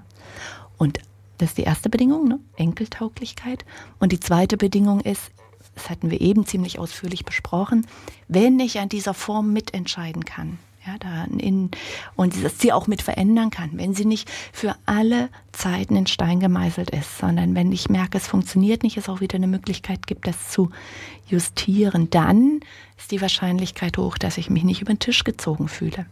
Also finden wir Eigentumsformen, die wir mitbestimmen können und in denen wir uns dann nicht über den Tisch gezogen fühlen, selbst wenn, um das schöne Beispiel von der Kirschplantage zu nutzen, ich eben in diesem Jahr den kleineren oder den Krüppelbaum abkriege. Und, ähm, und das sind sozusagen im Grunde normative Bedingungen, ja. Und du musst, und es gibt sehr viele Möglichkeiten, das konkret zu gestalten. Mein Lieblingsbeispiel in Deutschland, weil, weil wir haben jetzt über Obst geredet und über Land und über Wasser und ein bisschen über, über die Wikipedia, aber noch nicht über sowas ganz Konkretes wie Häuser zum Beispiel, Wohnraum, ja. Und ähm, das ist ja so eine andere Assoziation, wenn du wenn du Leuten über irgendwie Gemeingut, dann assoziieren viele, ach, die Kommunen der 70er Jahre. Und das hat ja alles nicht funktioniert. Ja, so diese Idee, alle müssen alles miteinander machen und alles miteinander teilen. Wenn du empirisch guckst, wie Gemeingut funktioniert, das habe ich vorhin schon gesagt, da spielt individuelle Nutzung da drin immer eine große Rolle. Ja? Also ich kann die Kartoffeln, die ich anpflanze, auch essen. Zwingt mich keiner, die in den großen Topf zu werfen. Sondern die Frage ist, wie komme ich dahin? Wer was? Am gemeinschaftlichen Land zu welchen Zwecken nutzt. So, also die Kommunen der 70er Jahre. Diese Idee, ähm, alle müssen alle, alles miteinander teilen und so weiter. Ich glaube, ähm, wir haben da inzwischen hat es ja viele Erfahrungen gegeben, warum funktioniert sowas, warum funktioniert sowas nicht. Und es hat vor allem auch die Erfahrung gegeben, dass solche Geschichten mit einem großen Enthusiasmus starten. Ja? Nehmen wir die Kommunen, was weiß ich, damals in Kreuzberg, das war am Rande von Berlin. Dann fällt die Mauer, dann ist es mitten in Berlin. Dann könnt ihr euch vorstellen, was das für die Bodenpreise der Grundstücke heißt, die mal im Gemeineigentum waren. Dann sind die Leute 20, 30 Jahre älter, haben vielleicht, ich weiß nicht, was für Sachen erlebt in ihrem Leben, haben vielleicht auch umgedacht oder haben Kinder, die sich von ihren Eltern distanzieren wollen und mit solchen Gemeinökonomie-Ideen irgendwie gar nichts am Hut haben. Und schwupps, wird das Haus wieder auf dem Markt verkauft und fällt wieder zurück vom Gemeineigentum in den Markt. Warum erzähle ich das? Es gibt eine ganz wunderbare Institution, die heißt ähm, Mietshäuser-Syndikat. Und die haben auch, die sitzen in Freiburg, sind über 20 Jahre alt und haben sich überlegt, wie, wie ist denn das? Was kann man denn für Institutionen oder Eigentumsformen finden, die verhindern, dass aus welchen Gründen auch immer die Sachen wieder zurück in den Markt gehen? Sodass das Haus Gemeingut bleibt, sodass andere Menschen sich wieder in einer anderen Weise zu diesem Haus quasi verhalten können. Ja, man muss ja auch, man muss es ja nicht mit ins Grab nehmen, äh, sondern man kann es ja dann auch weiter übertragen. Wichtig ist, dass das Haus Gemeingut bleibt. Und haben sich überlegt, wir machen Folgendes. Diese ganzen selbstverwalteten Projekte, das sind große und kleine, da gibt es Kasernen, die bis zu 200 Leute, ehemalige Kasernen, die umgebaut worden sind, wo bis zu 200 Leute leben, da gibt es die kleine klassische Kommune, da gibt es umgebaute Schulen in ganz Deutschland. Der Klassiker ist natürlich, dass dort keine Marktpreise gezahlt werden müssen, ne, weil gemeinschaftliche Nutzung und Verwaltung extrem viel billiger ist. Das heißt, Commons hatten wir vorhin schon, machen dich geldunabhängiger. Gut, und damit marktunabhängiger. Gut. Jetzt haben die sich gesagt, okay, wie können wir das jetzt so machen, dass die sich selbst verwalten, diese ganzen Hausprojekte, und trotzdem diese Gefahr minimiert wird, dass das Zeug aus irgendwelchen Gründen dann wieder auf dem Markt landet und der Spekulation, der Immobilienspekulation anheimfällt. Und jetzt haben die Folgendes gemacht, die haben eine GmbH gegründet. Die meisten assoziieren irgendwie Genossenschaften mit Commons oder Kooperative, aber eine GmbH assoziiert da kaum jemand mit. Und die haben eine GmbH gegründet und die ist es ganz einfach. Das Syndikat ist ein Anteilseigner der GmbH und der jeweilige Hausverein der andere. Und wenn es ein Problem gibt, wenn es einen Konflikt gibt, wenn die Satzung geändert werden soll, wenn das Haus verkauft werden soll, dann müssen sich diese beiden hinsetzen und es sind nur zwei Stimmen. Das heißt, sie müssen sich einigen. Und das heißt, du hast immer, du hast keine Garantie, aber du hast immer, das hatten wir vorhin schon, du musst immer konkret darum ringen, dass etwas erstens Gemeingut wird und zweitens Gemeingut bleibt. Das ist nicht gegeben, das fällt nicht vom Himmel. Ja, das Wasser ist nicht Gemeingut, sondern es wird dazu gemacht. Und es muss als solches erhalten werden. Und, und dann sagen Leute, oh, es ist anstrengend. Ja, aber irgendwie das Leben ist auch kein Spaziergang. Also bei dem Beispiel Haus muss ich sagen, äh, erinnerte ich mich an eine Sache, die ich vor einiger Zeit gesehen oder gelesen habe. Und zwar ein Beispiel aus Südamerika, was dir vielleicht geläufig sein könnte. Da gibt es wohl eines oder mehrere Hochhäuser, die gebaut worden sind, aber quasi im Rohbau stehen gelassen wurden. Mhm. Und, und dann haben halt auch dort angefangen, sich Menschen einzusiedeln, also quasi in wirklich offenen Räumen. Sind mehr oder weniger sieht es aus wie so ein, so ein ja, Kann das Caracas gewesen sein? Könnte sein. Mhm. Äh, also auch, also aus deutscher Sicht würde man sagen, total gefährlich, weil keine Fenster drin sind mhm. und wenn da Kinder da sind, fallen die runter und da sind noch Löcher im Fußboden und was weiß ich nicht alles. Aber auf jeden Fall haben sich da wirklich also in, in den einzelnen Etagen Leute angesiedelt und es ist wohl mittlerweile so, dass es da richtig so ein, also das Haus der ein Lebensraum geworden ist. Also da gibt es mittlerweile Geschäfte, da drin gibt es Friseurläden und es gibt quasi, quasi auch Botendienste, die sozusagen Lebensmittel von unten in die höheren Etagen äh, bringen und so weiter. Ich weiß nicht, Weil es natürlich keinen Fahrstuhl ja, ja, genau. Aha.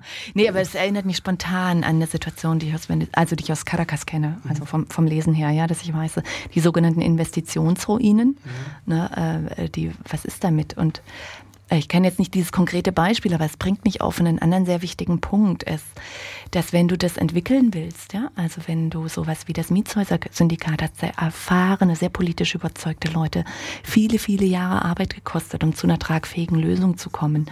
Oder in Brüssel. Ähm, Brüssel ist ja teilweise eine extrem heruntergekommene Stadt mit sehr vielen Brachflächen. Und da haben jetzt Leute einen sogenannten Land Trust äh, entwickelt, so eine Art treuhänderische Institution für gemeinschaftlich zu nutzendes Land in der Stadt was sonst brach liegt.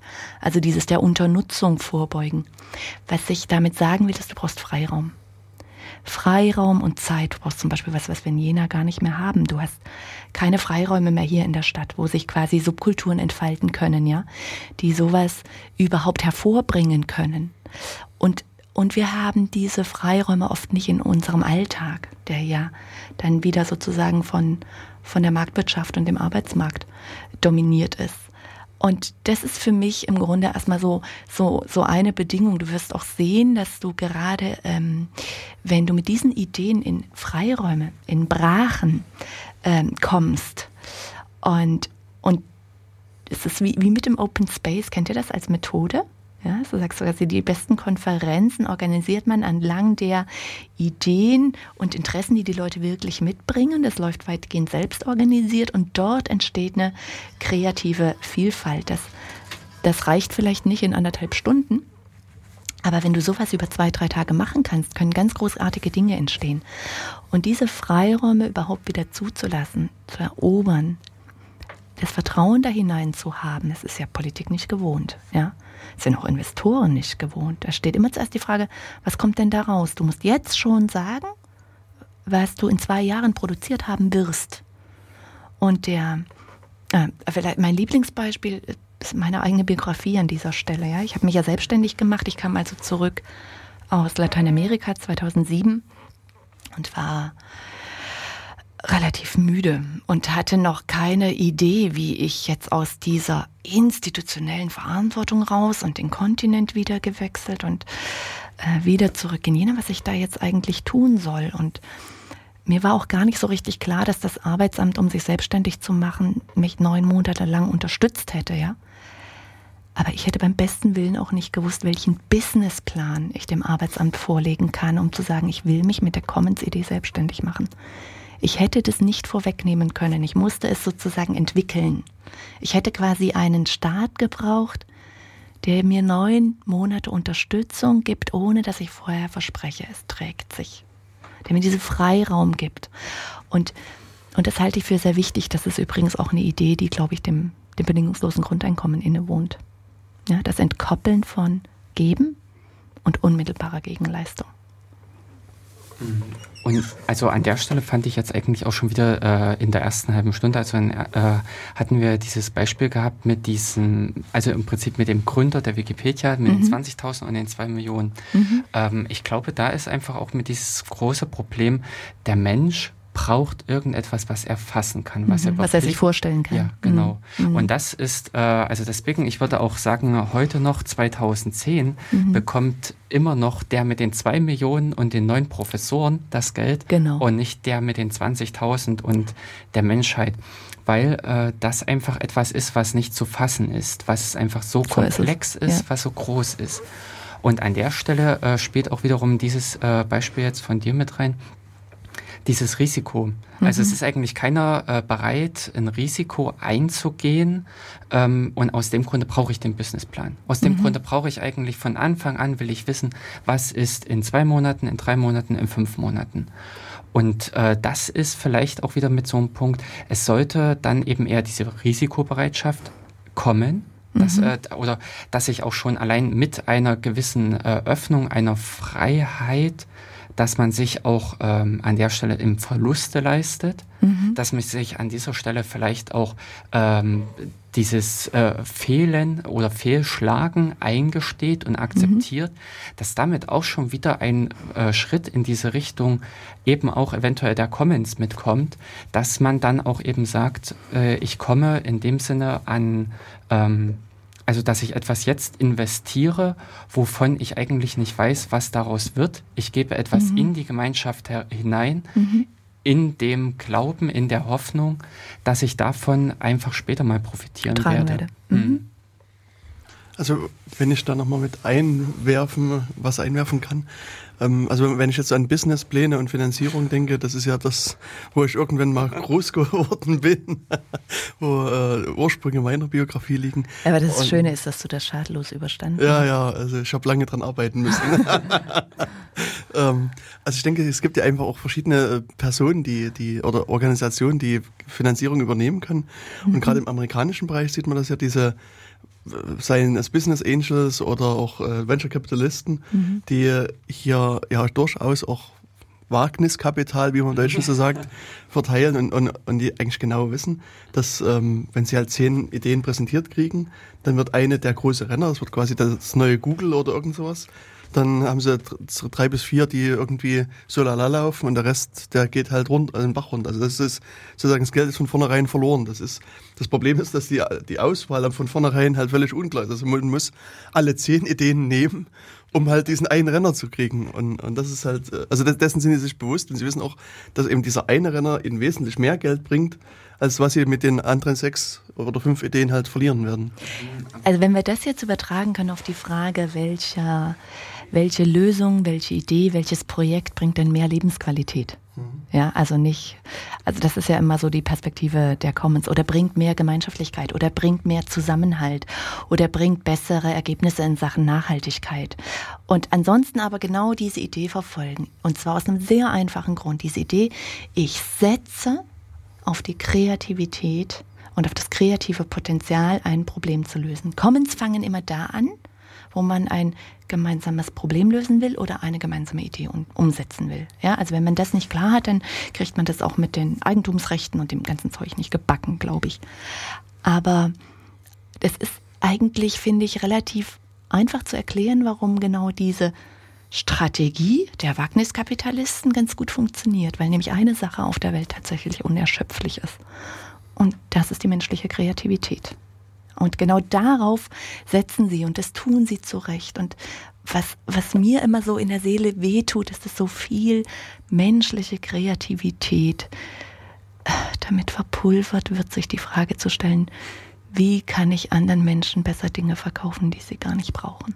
Stell dir vor, wir hätten alle diese kreativen Köpfe und Designer und äh, Werbemenschen und so weiter für, für eine andere Sache, für ein besseres Leben sozusagen. Ich probiere mal wieder ein kleines Kunststück, weil zum besseren Leben mhm. gehört aus meiner Sicht natürlich auch viel Liebe. Absolut. Und, oh ja. Jetzt. Und äh, jeder Mensch kann ja jeden lieben, wie wir wissen. ah, ich dachte, jetzt kommt und, Yolanda. Nein, ähm, also äh, und der Titel Jeder Mensch kann jeden lieben, der mhm. hat, den hat auch ein deutscher Liedermacher in dem Fall gesungen. Also es war wieder so ein äh, Titel, den du uns mitgebracht hast, Kurt Demmler. Ähm, Darf ich euch mal fragen, kanntet ihr den? Also ich den Namen kan kannte ich, aber ich konnte da, also ich kenne garantiert irgendein bestimmtes Lied von ihm, aber mehr auch nie. Also der Name sagte ja. mir was. Ja, ich das. Und du? So geht es mir auch. Also mit dem Lied an sich konnte ich nichts anfangen, das hat mir spontan überhaupt nichts gesagt. Aber äh, der Name Kurt Demmler. Es gab ja, es gab, es gab, irgendeiner ist immer dabei. Das ist das Lied, was wahrscheinlich jeder noch kennt, weil das, also jetzt in eurer Generation, ja. weil das eben 1989 sehr berühmt ist. Irgendeiner ist immer dabei von der ganz leisen Polizei. Und damit war natürlich die Stasi gemeint. Mhm. Und ich habe das aber nicht ausgesucht. Kurt Demmler ist ja nicht ganz zu Unrecht. Ich hatte deswegen auch ein bisschen Bauchschmerzen damit, den Titel auszuwählen in der Versenkung verschwunden, nicht weil er nicht ein großartiger Liedermacher gewesen wäre, der hat über 10.000 Titel für alle möglichen berühmten Bands produziert, mhm. sondern weil er ähm, einen äh, in mehrfachen Fällen ähm, Vergewaltigungs-, äh, Missbrauch, sexuellen Missbrauchsprozess ähm, Hals hatte und sich dann letztlich auch selbst das Leben genommen hat, in ähm, kurz vor, während der Verhandlung. Ähm, also das wollte ich jetzt hier nicht verschweigen, aber mhm. diese dieses Lied, was wir gleich hören, ist aus einer Platte, die mich auch sehr begleitet hat. Ich habe mal ein Konzert von ihm gehört, aus einer Doppel-LP, die er produziert hat, produziert hat von den Liedern des kleinen Prinzen. Mhm. Und das ist das, was ich am Anfang sage, das sind so Lieder zum Hinhören und nochmal hinhören. Und je öfter man hinhört, umso besser werden sie und umso poetischer findet man sie. Viel Spaß.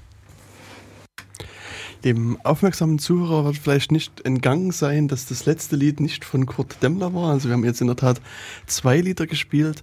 Ähm, das liegt daran, dass äh, Silke uns natürlich einen bunten Strauß von Musik mitgebracht hat und äh, wir versuchen wenigstens zehn Prozent der Titel zu spielen. oh, was ich alles in meinem Kopf hatte. Aber ja. zu, zu dem letzten muss ich natürlich noch was sagen. Das, das war Pablo Milanés. Ähm, den Lateinamerika-Fans wird das nicht entgangen sein. Pablo Milanés und Silvio Rodriguez als die zwei berühmtesten Liedermacher ähm, von Kuba. Ich habe ja auch viele Jahre in, in Kuba, mit Kuba zu tun gehabt, dort gearbeitet.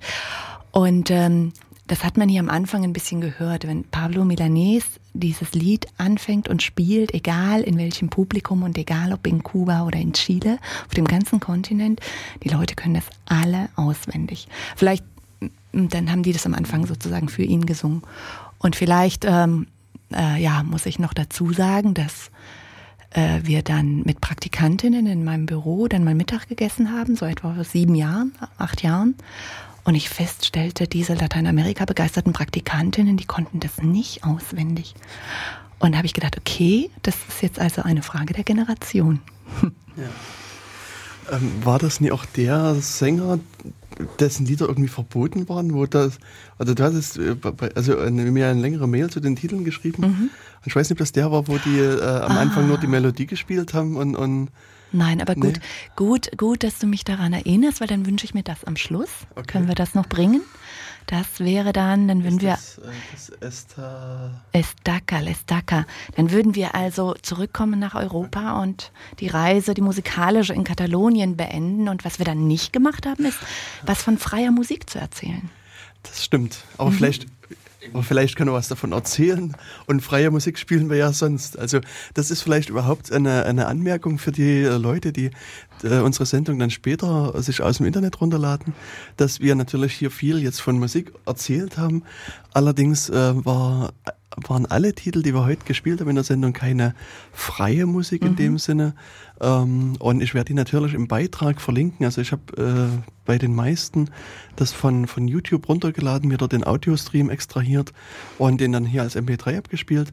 Also insofern mhm. äh, werden wir also den, die Beiträge dort verlinken und ihr könnt dann einfach auf die ähm, Musik dann klicken und könnt euch bei YouTube dann da begeistern lassen aus den bekannten GEMA-Gründen äh, kann ich die leider nicht mit in den äh, Audiostream mit einbinden.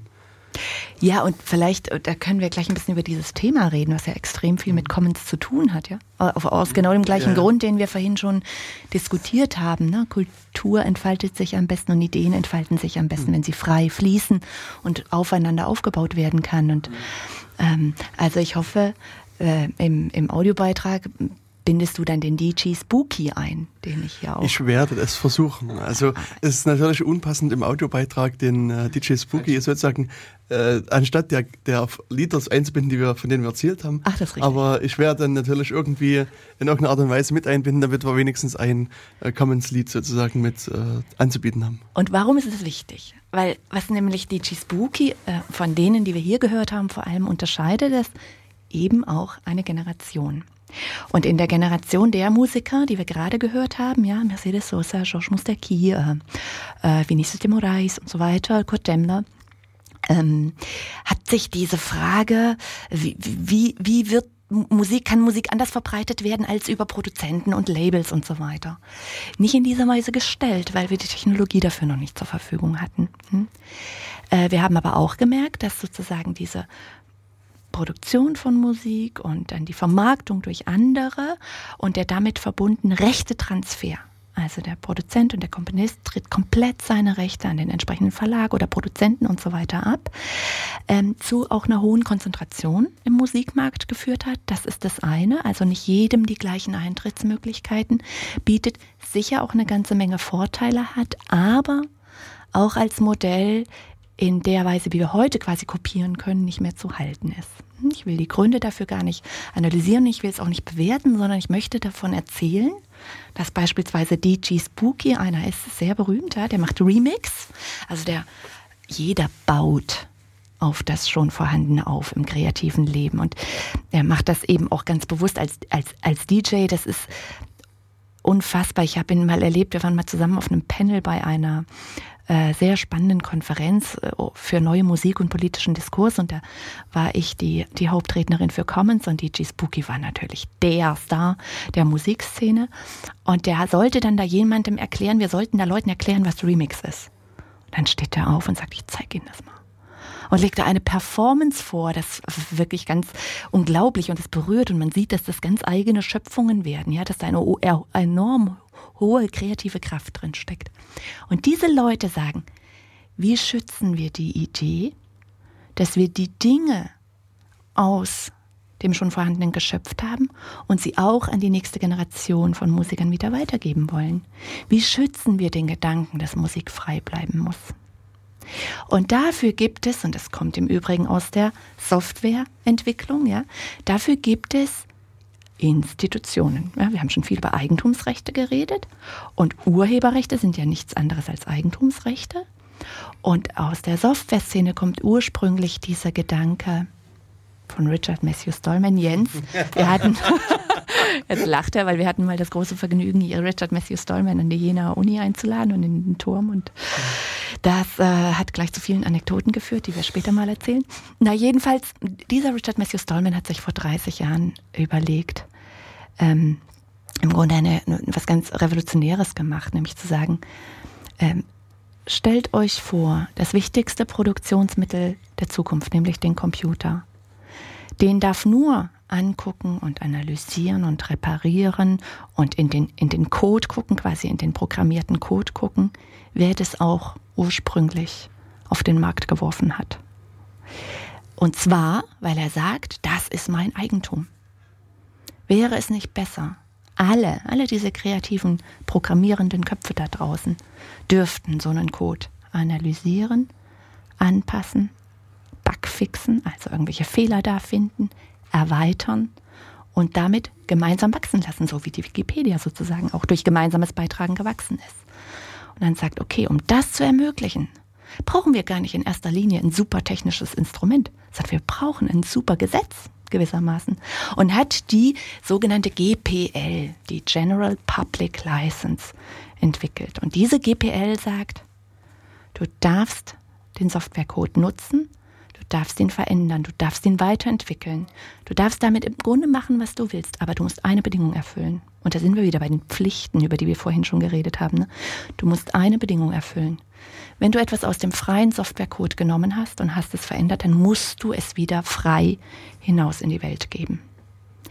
Und diese Idee von freien Lizenzen, darum geht es in der freien Kultur. Da geht es um frei wie in Freiheit und nicht wie in Freibier. Ah, das ist ein Zitat von Richard Matthew Stallman der ein ganz wunderlicher Typ ist, aber irgendwie, glaube ich, haben Genies das so an sich. Und ähm, diesen Gedanken der freien Kultur, den finde ich ganz, ganz wichtig. Also, dass wir Institutionen schaffen, das macht Commons-Debatte aus, ja, die diesen Gedanken der Freiheit schützen. Und DJ Spooky ist jemand, der das macht. Also ihr könnt ihn im Internet hören und er hat freie Lizenzen drauf und ihr braucht ihn nicht erst um Erlaubnis fragen, wenn ihr hier im OKJ einen Titel von DJ Spooky abspielen wollt. Aber das kennt ihr hier ja. Genau, das ist ja eigentlich das Gute am Radio, dass wir ja zunächst erstmal hier im Radio jegliche Titel abspielen könnten. Also wir könnten auch irgendwie, ich weiß gar nicht, wer gerade der, der Popstar des, des Tages ist, aber mhm halt auch dessen, dessen Musik abspielen. Ihr könntet auch ähm, Justin Bieber spielen, um äh, mit meinen rudimentären Kenntnissen der äh, ja. Popmusik irgendwie aufzutrumpfen. Ja, ich, ich, wollte gerade den Namen Miley Cyrus in den Ring werfen, aber da weiß ich nicht, ob das eine Schauspielerin oder eine Sängerin ist. Beides, beides hört. Okay, alles gut. Also, Hörte ich von meiner Tochter. Okay, also ich, bei dem Thema kann ich mich quasi nur grenzenlos blamieren hier, deswegen äh, kann es dabei geblieben sein. Ähm, aber soll ich, achso, nee, eigentlich wollte ich vorhin noch erzählen, was, also bei dem Thema GEMA, äh, muss ich sagen, hat sich bei mir mittlerweile so eine, so eine Assoziation gebildet, die vielleicht jetzt gar nicht in, in unser Thema reinpasst, aber es ist vor einiger Zeit gab es im ZDF mal eine, eine Talkshow. Eigentlich zu diesem aktuellen NSA-Thema, Überwachung mhm. und so weiter. Und unter anderem war der Jacob Applebaum mit dabei, mhm. also ist äh, Hacker, IT-Sicherheitsexperte, was auch immer. Und ähm, der erzählte halt auf Englisch was und, und beim ZDF gab es halt einen Übersetzer. Und äh, äh, dass der Übersetzer erzählt halt immer, dass die GEMA gegen irgendwelche OSZE-Bestimmungen verstoßen hätte und, und er hat das jetzt übersetzt und ich habe immer mich gewundert. Ich dachte, was ist denn da noch mit der GEMA und was hat die denn, was hat die denn mit der OSZE zu tun? Bis dann irgendwann in meinem Twitter-Stream irgendwie, ich glaube, ein, ein, ein Sternenjournalist, glaube ich, auch so diesen Aha-Effekt hatte und meinte, der meint nicht die GEMA, sondern er meint Gemma International, also so eine, eine ganz andere Firma, die Software herstellt. Und, und das war, also seitdem habe ich sozusagen diese, diese, das GEMA ist bei mir mal jetzt mit so Gemma International quasi verknüpft mit dieser Anekdote. Aber das ist nur so quasi ein, ein Rand, eine Randnotiz sozusagen. Aber du bringst mich natürlich beim Stichwort GEMA, was ja ein rechter Aufreger ist, ja, mhm. nochmal auf eine, auf eine tolle neue Initiative ja, Commons-Initiative, C3S. C3S, ganz genau. Äh, das ist ja total spannend. Ja, stellt euch vor, das sind auch solche Dinge. Da, stellt euch vor, da kommen drei Leute und sagen, wir machen eine Alternative zu GEMA. Habt ihr sie noch alle? Also, wisst ihr, was ihr da tut? Wie lange das dauert, was das für ein Marsch durch die Instanzen ist, wie viel verdammt viel Kohle man dafür braucht, wie viel Durchhaltevermögen, wie viel Feinde man sich macht und so weiter? Und die machen das. Das finde ich eine wunderbare Perspektive, nicht zu fragen, ähm, was haben wir nicht? Alles, um etwas machen zu können, sondern was haben wir? Ja, um anzufangen. Und den Rest für die Zukunft zeigen. So, das machen die. Und äh, einen wunderbaren Satz von Mike Michalke, einem der Initiatoren von C3S, ja, die eben genau Leuten ermöglichen wollen, Leuten, die ihre Musik frei lizenzieren wollen oder ihre Texte, so wie ich das auch tue. Alle meine Texte sind frei lizenziert ähm, ermöglichen wollen, auch eine Institution zu haben, die sie schützt. Und er sagt ja, warum ist eigentlich die GEMA so mächtig? Die ist doch nicht so mächtig, weil sie, was weiß ich, sich so aufgeblasen hat und so mächtig sein will, sondern weil kein anderer einer Institution gegründet hat, die ihr entgegensteht. Und wir machen das jetzt. Und dieses Machen, das ist ja auch ein das ist eine, eine Macherbewegung, ja, die ganze Maker-Szene, die Do-it-yourself-Szene, die also nicht mache es selbst, sondern eigentlich müsste die heißen Do-it-together, mach es zusammen-Szene. Da ist ja gerade sehr viel äh, möglich, ist noch nicht ganz gar gekocht, aber es passiert sehr viel, es wird sozusagen sehr viel experimentiert. Und was ich glaube ist, warum diese Commons-Diskussion so wichtig ist, ist, dass wir diesen Experimentieren so ein gemeinsames Narrativ geben so eine Richtung, so eine Bestimmung von, eine bestimmte normative Bestimmung im Sinne von, ja, Fairness ist wichtig, Nachhaltigkeit ist wichtig, Freiheit ist wichtig, radikale Demokratie ist wichtig. Ich möchte nochmal kurz zu dieser C3S zurückkommen. Mhm. Weißt du, in, ob die auch Gegenwind von der GEMA bekommen in irgendeiner Art und Weise? Weil ich meine, es wird ja irgendwo eine Konkurrenz sein. Ich meine, vielleicht noch nie jetzt, aber vielleicht sagt die GEMA auch jetzt schon, wir müssen quasi die Anfänge beim, bei der Wurzel bekämpfen. Also weißt du, ob da irgendwelche äh, Probleme, die schon seitens der GEMA oder anderer stellen? Also was ich derzeit wahrnehme, ist, dass sich äh, die GEMA anfängt, kooperativ zu zeigen. Äh, ist eine jüngste Entwicklung und natürlich äh, C3S strategisch sind die Leute ja viel zu klug, um auf sowas ähm, hereinzufallen. Das Gute, das ist ja wie bei der freien Software eigentlich auch gewesen, zu sagen, es geht nicht um den Kampf von David gegen Goliath ja, also Richard Matthew Stallman, der Gründer der freien Softwarebewegung, hat nicht angefangen, Microsoft zu bekämpfen, obwohl das durchaus nötig wäre. Aber das nur am Rande. Ja. Ähm, sondern er hat gesagt, wir müssen erstmal Institutionen entwickeln und, und eine Software entwickeln oder Praktiken entwickeln, die uns selber unabhängig machen. Und das zu tun ist unheimlich machtvoll. Dann brauchst du dich sozusagen in diesem Kampf nicht verschleißen. Wobei mir natürlich auch nicht unbekannt ist, genau, dass die Gegenseite da auch strategisch sehr übel äh, vorgehen kann. Aber momentan ist davon, glaube ich, nichts zu hören öffentlich. Okay. Aber ich denke, das ist auch wichtig, dass gerade die C3S auch, auch bekannter ganz einfach wird mhm. und nicht, nicht einfach ein Nischenprodukt. Aber wir haben das ja auch bei der GNU, also der äh, Bewegung mhm. quasi gesehen. Das hat ja auch Jahre gedauert, also bis das äh, sich quasi in größerem Ausmaß entwickelt hat. Also gerade vor kurzem hat sich wieder der, gab es wieder einen Geburtstag sozusagen, mhm. den 22. Geburtstag des Linux-Kernels, mhm. des mhm. GNU Linux-Kernels, würde das Norman mhm. jetzt sagen. Mhm. Das ist also ganz wichtig. Und ähm, ja, damals war eben dieser, ich sag mal, pickliche Student, der einfach mal was geschrieben hat und dann 22 Jahre später hat sich da wirklich was ganz Großes draus entwickelt. Und äh, ich finde auch diesen, diesen mhm. Humor, den die Person äh, Torvalds mhm. hat, ganz, ganz nett, weil er hat jetzt auch in der den letzten Release-Notes von der, von der letzten Variante quasi einfach Jens, seine... Du, darfst du sowas wie Release-Notes im Radio sagen? Ich habe eine offizielle Erlaubnis mit dreifachem Durchschlag und so. Wie heißt es auf Deutsch? ich habe keine Freigabe, Freigabeerklärung. Ja, genau. Freigabeerklärung, okay. Genau.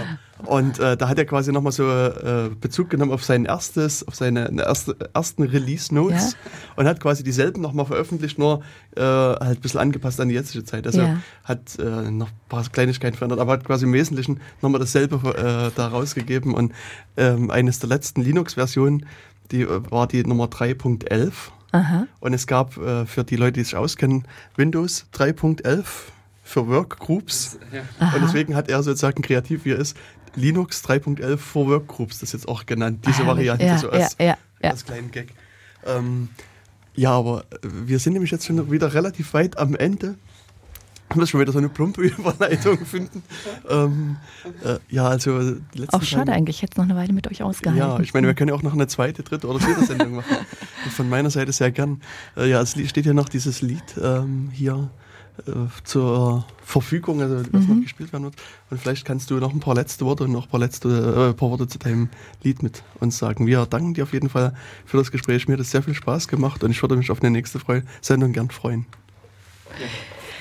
Okay, dann versuche ich jetzt das mal kreativ miteinander zu verbinden, ja, weil Lluís Llach, den ihr gleich hören werdet, ein katalanischer Liedermacher, ganz berühmt geworden in den 70er Jahren, unter anderem wegen diesem Lied, das ihr gleich hören werdet.